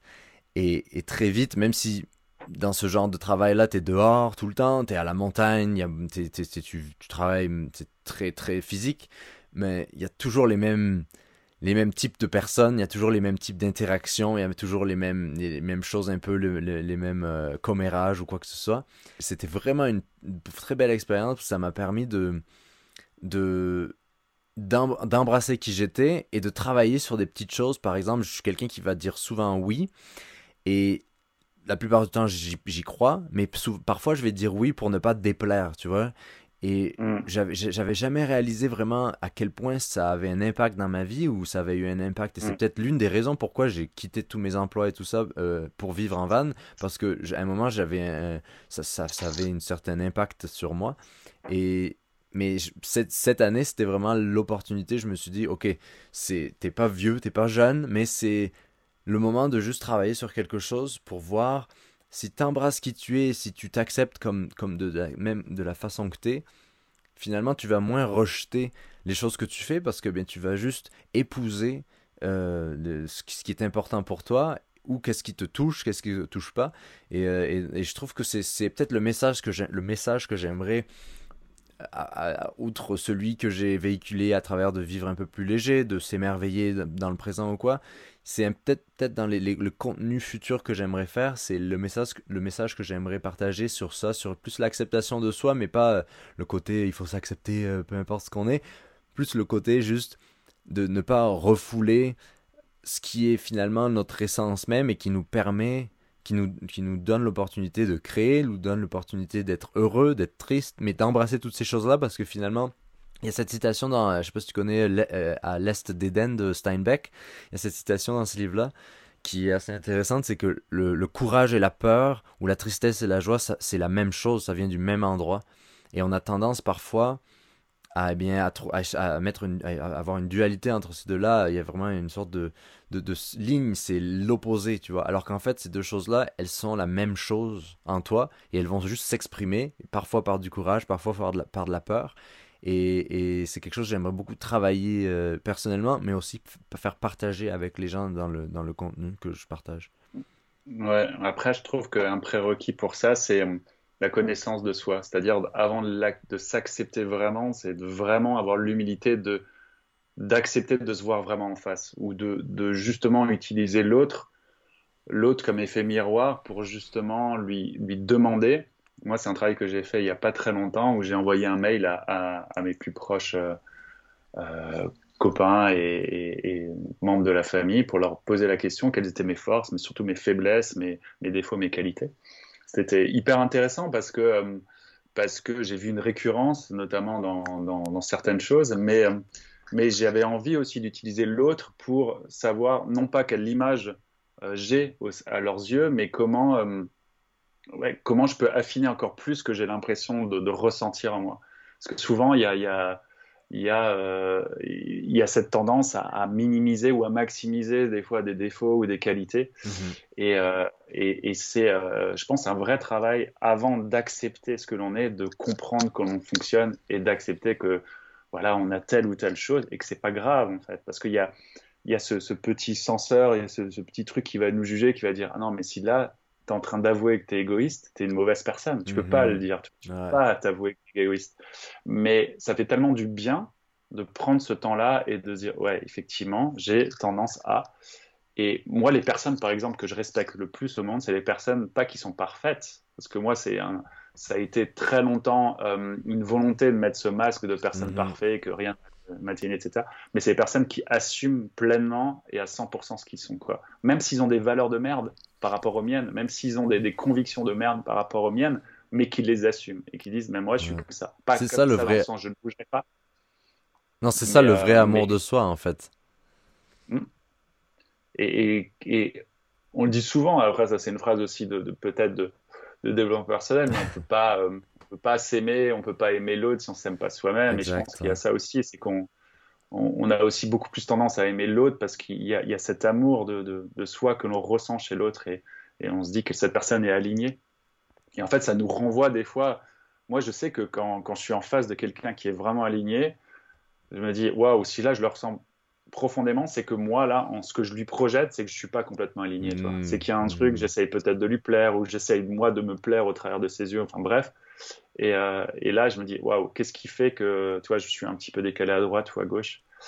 Et, euh, et ouais, c'est un travail de longue haleine et un travail de conscience et un travail de présence quoi, qui nécessite euh, des fois un peu de recul. Et c'est là où le fait des fois d'avoir un pas en arrière est, est hyper intéressant pour, pour prendre ce temps-là. quoi. Moi, l'écriture, ça m'aide beaucoup, par exemple. Ouais, est-ce que, est-ce que tu as toujours ce toujours cette envie de, de retourner sur euh, tes, tes, tes, écrits et surtout tes, tu disais que tu avais enregistré beaucoup de, avec ton dictaphone pendant ta traversée. Est-ce que c'est quelque chose qui te trotte encore par la tête de, de, de, faire un livre sur ça, sur la traversée euh, de la Pacific Crest Trail? Ouais, j'ai envie de le faire. J'ai envie de le faire maintenant pour moi, mhm. vraiment. Euh, je pense que quand je suis revenu du, du PCT, je l'ai j'ai voulu le faire pour les autres, justement, par rapport à ce rapport à L'ego, en fait. Ah, complètement. Me dire, ah tiens, y a, maintenant, il y a, y a, plus de 1000 personnes qui me suivent, c'est génial.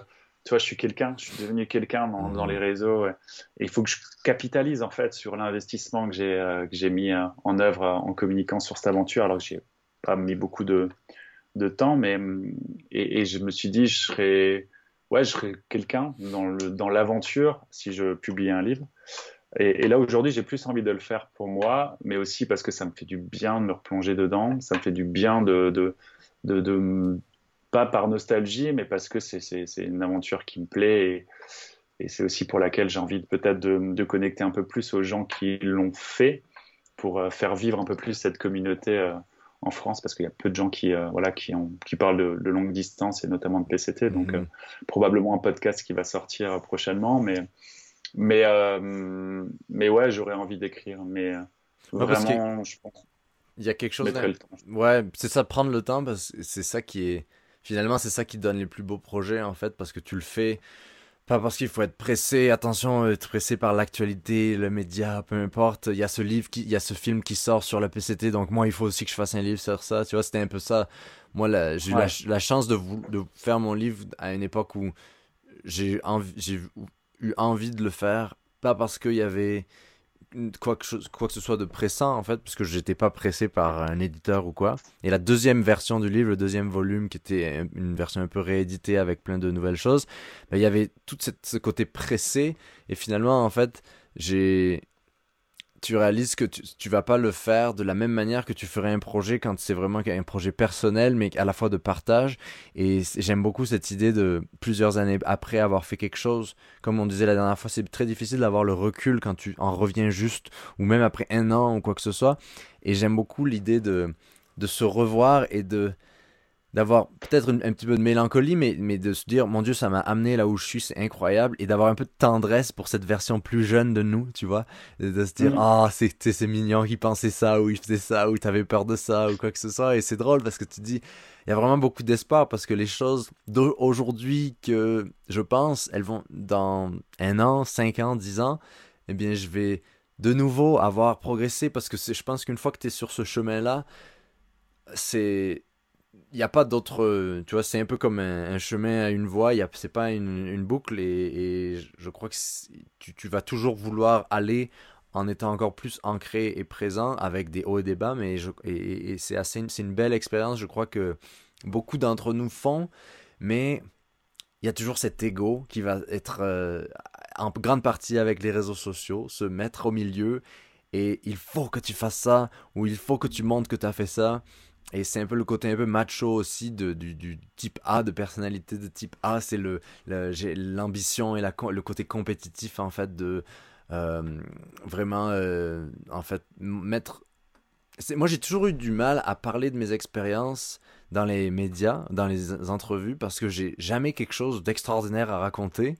Alors que l'expérience que j'ai eue, je sais qu'en moi, c'est et je sais que parfois elle paraît comme ça, et, et, parce qu'elle a été comme ça, assez extraordinaire. Et elle l'est encore.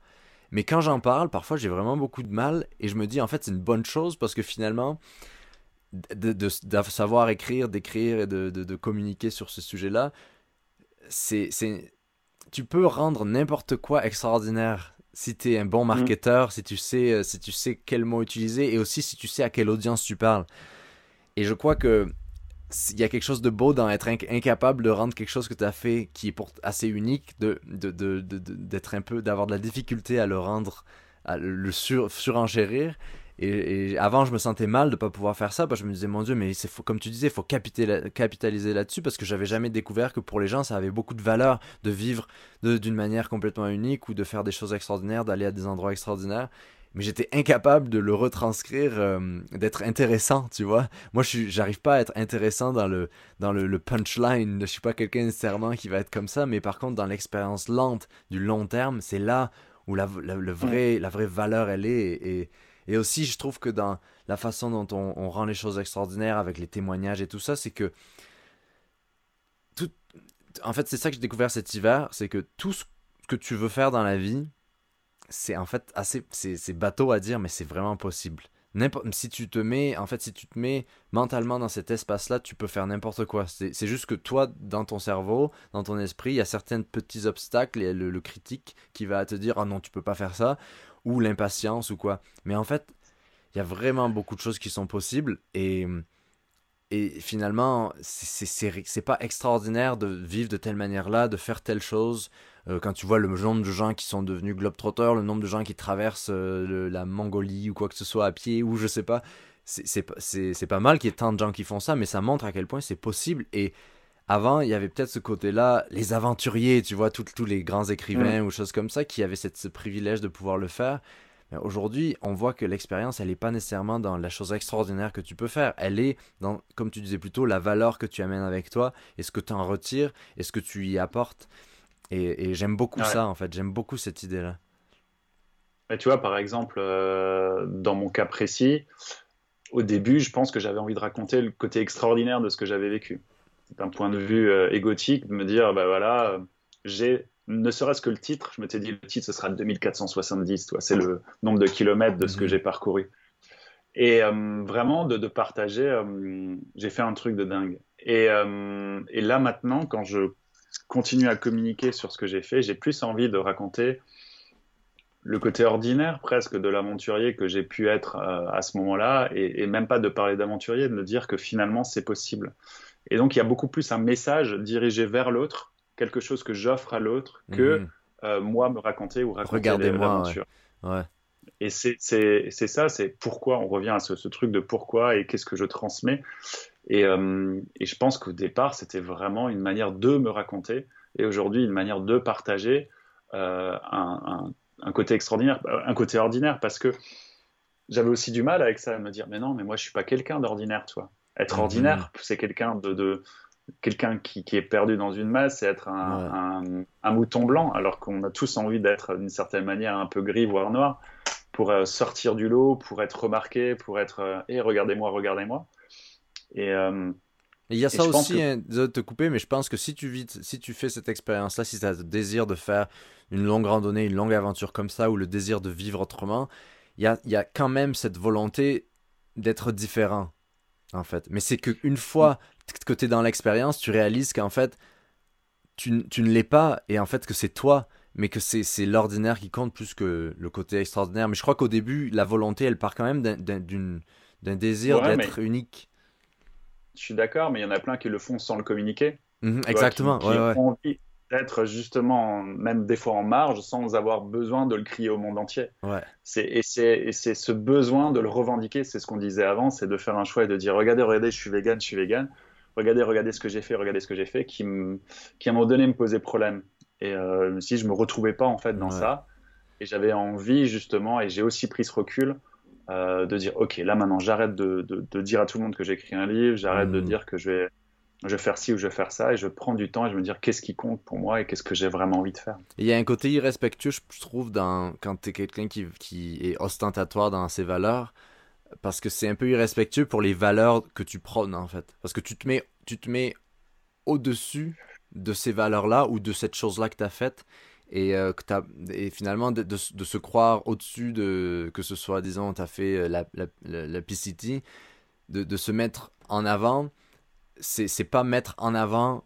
Ce qui est important dans, le, dans avoir fait le PCT, c'est ces, ces endroits-là, ces lieux-là qui sont très sacrés limite et il y a quelque chose qui est un peu irrespectueux dans se mettre au-dessus de ça. Tu vois, un peu comme. Euh, c'est un peu le, c'est le complexe de, de l'homme aventurier européen euh, du, du, du, du, 19e siècle, tu vois, qui dompte la jungle, qui dompte le, Canada sauvage et tout ça. Il y a ce côté de dompter, de mettre son drapeau au-dessus de l'Himalaya. Et quand tu vois l'Everest, par exemple, mm. c'était ce, qu'est l'Everest aujourd'hui et, et, ce que ça veut dire faire l'Everest aujourd'hui. Et je crois que j'aime beaucoup cette redéfinition de, de, de, de, l'aventure, en fait, et d'avoir plus de respect pour les valeurs que, que, tu, que tu prônes ou des choses que tu as faites. Parce que c'est ça, de se mettre de l'avant, finalement, c'est pas du bon karma. ouais, ouais, et puis y a ce côté conquérant, il y a, j'ai vaincu quelque chose, alors qu'au final, il y a, y a c'est pas ça qui est très important. En tout cas, je pense qu'aujourd'hui, euh, et je pense qu'il y a aussi ce complexe d'infériorité par rapport à, aux gens qui qui sont des explorateurs, qui vont mhm. encore dans des... Euh, et, mm, mais, mais c'est aussi une des raisons pour laquelle j'ai envie aujourd'hui de, de, créer un podcast autour du PCT, mais autour de la randonnée longue distance, pour moi me mettre au service de justement euh, de ces trails-là ou au service de ces personnes qui l'ont fait et de les mettre un peu en lumière et de pouvoir avoir cet espace de pouvoir partager avec eux, de mhm. pouvoir les, les, raconter et que, que de m'effacer en fait derrière, derrière ce trail parce que c'est un amour véritable et, et de continuer effectivement à écrire et d'écrire, je pense, ce que je me dis toujours, c'est dire le jour où j'écrirai mon livre, je le ferai pour euh, mes hypothétiques petits-enfants, voilà. c'est mhm. d'avoir cette volonté de même au sein même de, de, de, ma famille de pouvoir, euh, de pouvoir euh, donner un témoignage, mais, mais pas d'avoir cette volonté de le transmettre au monde entier parce que mon message est incroyable et parce que ce que j'ai vécu est mhm. incroyable. Et ce que tu et de documenter, je trouve, c'est ça en fait le, le côté, le l'aspect assez dangereux dans, la, dans documenter, c'est que si tu parles à, il faut savoir à qui tu parles aussi. Et parfois, il y a des gens qui, en fait, tu vois, comment il C'est quoi le nom de cet aventurier là qui est assez drôle d'ailleurs, qui parle français mais qui est pas. Euh, je me souviens que mon livre était à côté de lui et les gens faisaient le parallèle alors que j'étais comme je suis pas du tout aventurier comme lui. Euh, en tout cas, c'est un aventurier euh, il, qui, qui, qui, écrit des livres sur ses aventures et qui a fait pas mal de d'expéditions ça et là. Et en fait, il y a ce côté. oui, c'est ça, Mike Horn. Ouais, c'est ça. Et, et en fait, c'est drôle parce que les gens, ils ont le grand public, c'est personne et c'est tout le monde. Et moi, il y a quelque chose qui me gêne là-dedans parce que finalement, il faut que tu. Il y a quelque chose de beau aussi de pouvoir toucher tout le monde et que c'est assez universel ce que tu racontes, que tout le monde peut se retrouver, ce qui est un travail en tant qu'écrivain ou en tant qu'auteur qui est très intéressant à faire.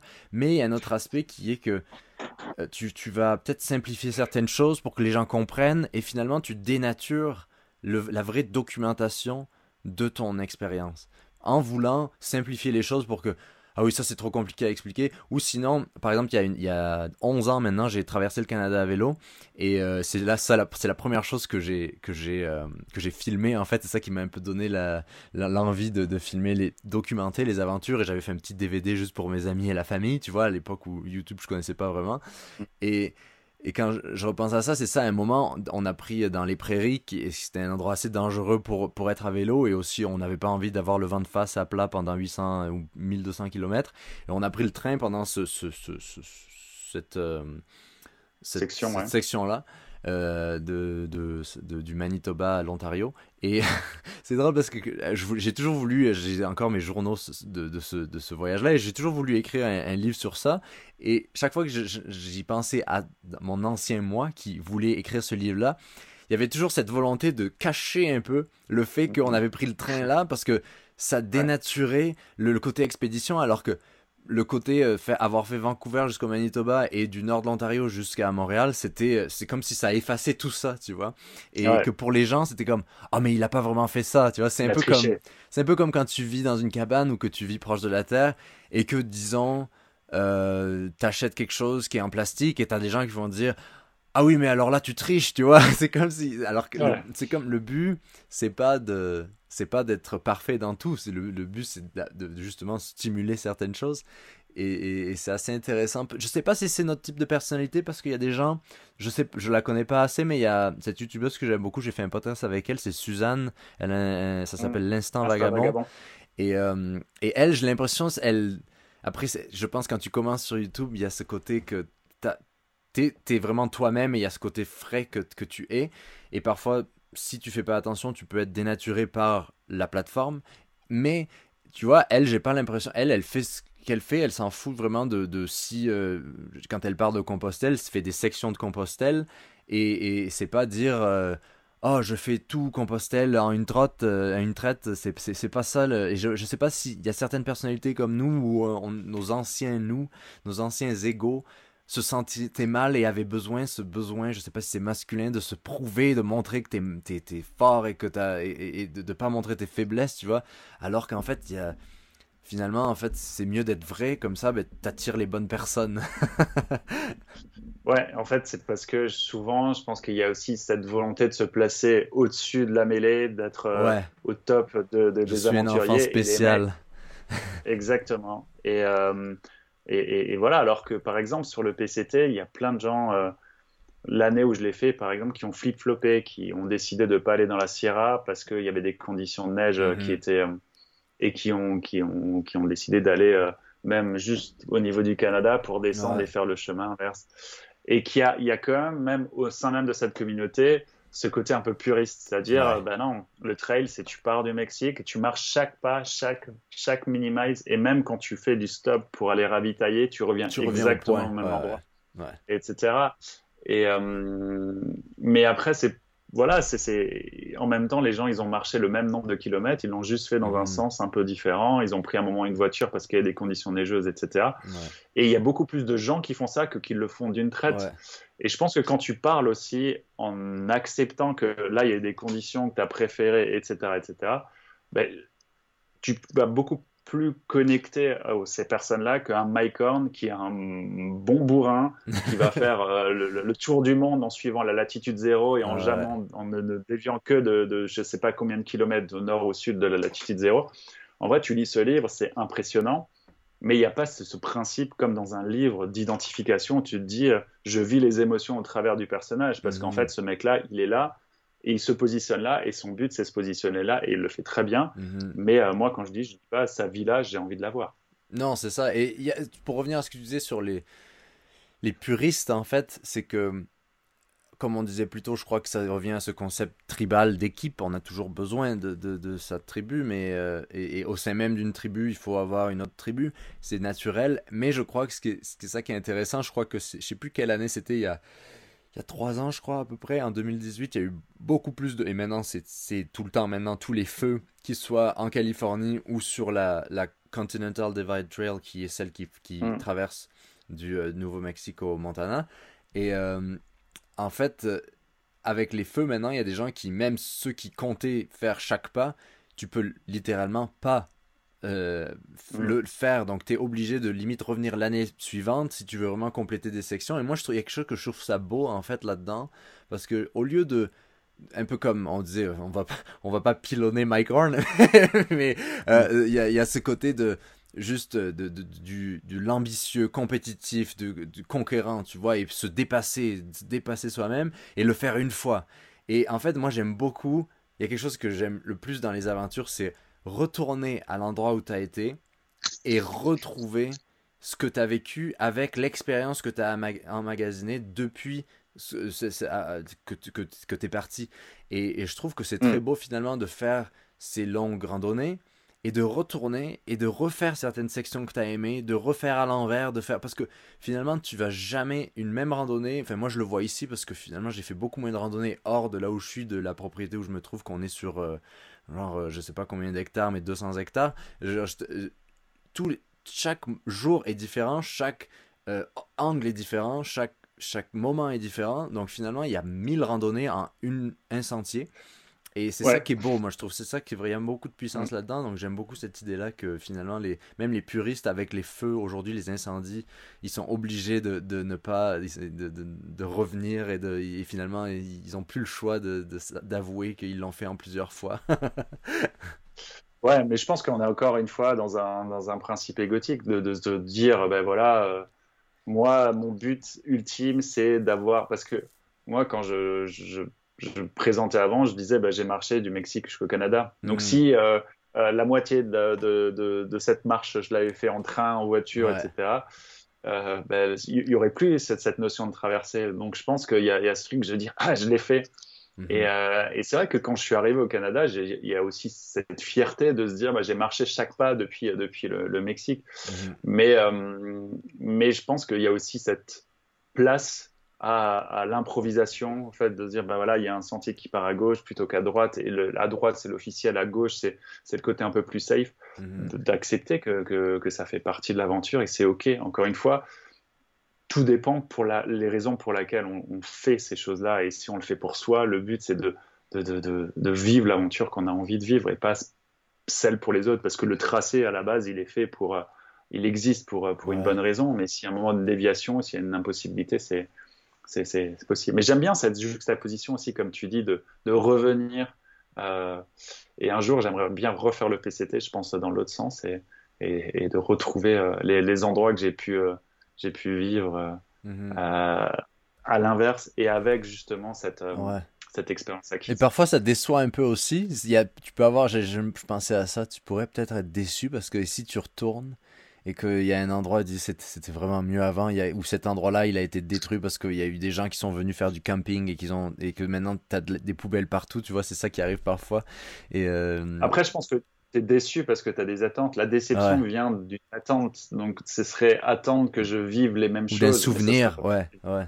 Ouais, ou de le comparer effectivement, de dire ah ben c'était mieux, ben, c'est un peu ce qu'on disait avant, c'était mieux avant, mais euh, ce sera différent et ce sera aussi différent parce que moi je serai différent, parce qu'il y aura peut-être une personne qui m'accompagnera. Moi je suis, je suis un... Ici par exemple à Annecy, j'ai une randonnée que je fais souvent et je peux la faire euh, tous les jours, ça me pose aucun problème. J'ai ce mhm. rapport aussi au fait de, de marcher et, que à chaque fois que je, passe dans, sur ce sentier-là, ben, comme tu disais, la lumière est différente, mon, mon mood est différent, bah, mon niveau d'énergie est différent, mes pensées sont différentes, mon envie, des fois j'ai des écouteurs pour écouter un podcast, des fois j'en ai pas, euh, des fois je m'arrête pour regarder la vue, des fois je, je, vais un peu plus vite, mhm. et c'est ça qui est génial. Et les saisons, hein, tu sais, parce que c'est ça que je trouve que c'est un peu irrespectueux envers la nature de faire un sentier une fois, parce que finalement de, de faire un sentier à plusieurs saisons, tu vois vraiment ce qu'est ce sentier-là, parce que le sentier, c'est pas mm. le sentier. Le sentier, c'est tout ce qu'il y a autour de toi.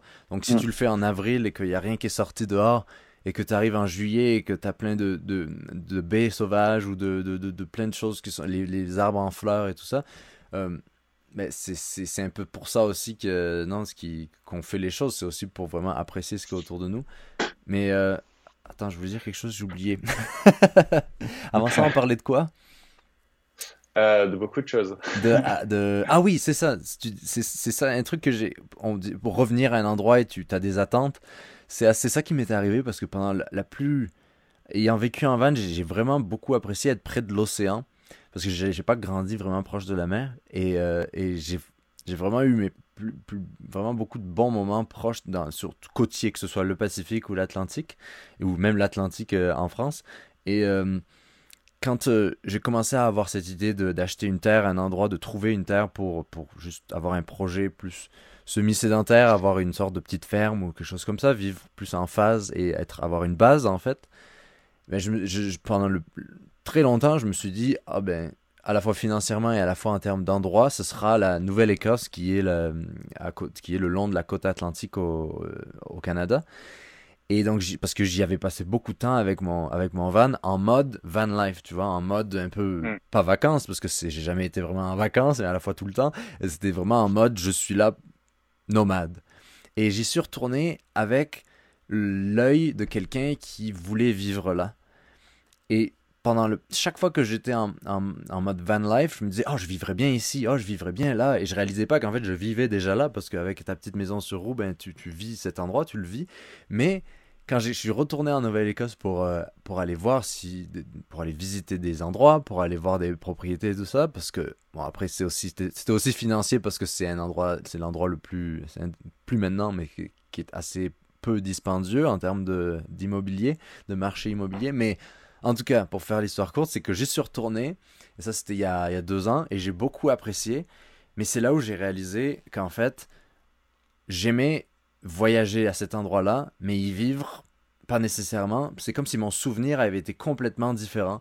Et, et, mmh. de vivre, par exemple, ici où je suis, enfin, j'aimerais te montrer la vue, mais d'avoir le, la chaîne des, des Purcell, de, des Kootenays euh, de, de Colombie-Britannique ici, que je suis dans les, dans les Highlands de, la région où je me trouve, et dans la montagne, de vivre à la montagne et tout ça, d'être dans des endroits avec beaucoup plus de relief, ben c'est beaucoup plus moi en fait, et la végétation, le côté sec et tout. Et c'est assez drôle parce que quand tu viens une chose pour la première fois, tu, tu c'est un peu comme la lune de miel, tu vois, tu dis tout est possible, je suis en amour avec cet mmh. endroit-là. Et c'était assez intéressant de retourner à cet endroit il y a toujours cette différence de, de, vivre et d'être en vacances dans un endroit. Il y a toujours cette, euh, cette, dissonance un petit peu. Et moi, par exemple, j'ai le souvenir de mon premier trip euh, solo. C'était en 2006-2007. Donc, je suis allé euh, faire un road trip en Nouvelle-Zélande pendant trois mois. Mhm. C'était ma, ma, premier voyage introspectif en solitaire, etc. Et je suis tombé profondément amoureux de la Nouvelle-Zélande, de ce pays. J'ai jamais entendu l'inverse. Hein. Moi, j'ai jamais non plus entendu l'inverse. Euh, et, et, d'autant plus qu'à l'époque, je l'ai vécu sans réseau. On parle des réseaux, etc. À l'époque, je crois que c'était euh, c'était le, début de, de, Facebook. Enfin bon, j'avais j'avais rien du tout. J'avais un mini blog à l'époque que je j'alimentais pas du tout. Et ben, j'ai souvent imaginé, je m'étais imaginé retourner en Nouvelle-Zélande, mais pendant les premières années, je l'ai toujours pas fait, mais pendant les premières années, je ne pouvais pas, je pouvais même pas regarder les photos. Il y avait vraiment ce souvenir d'avoir vécu quelque chose de fort, que même les photos n'arrivaient pas à, à, me faire revivre, et je gardais vraiment ça en tête. Et je voulais pas toucher aux photos, je voulais même pas imaginer revenir en Nouvelle-Zélande parce que j'avais peur de de, de, de, de juste blesser un tout petit peu ce souvenir-là mhm. et qui restait euh, vraiment très très fort. Et un jour, maintenant, maintenant ça fait quand même quelques paires d'années, j'y retournerai, mais euh, c'est vrai qu'il y a, y a, ce souvenir très très fort et le fait d'avoir vécu ça, de garder ça, des fois, c'est ça renforce aussi une, euh, une émotion et, et, des fois, c'est bien aussi de laisser, je pense, les choses intactes comme ça et de plus les retoucher, d'accepter que c'était une expérience et que cette expérience, elle n'a pas besoin d'être, enfin, on n'a pas besoin de le revivre sans cesse, sans cesse. Mhm. Pour, il y a plein de choses d'autres à vivre. Ouais. ouais, je me pose beaucoup la question de, de, sur ce sujet-là parce que parfois c'est, il y a quelque chose de beau dans juste garder ce petit jardin secret, de ne plus y toucher comme tu dis. Et finalement, c'est bien comme ça parce que je pense beaucoup à ça parce que j'ai un livre que j'aimerais beaucoup écrire avant de passer à d'autres livres.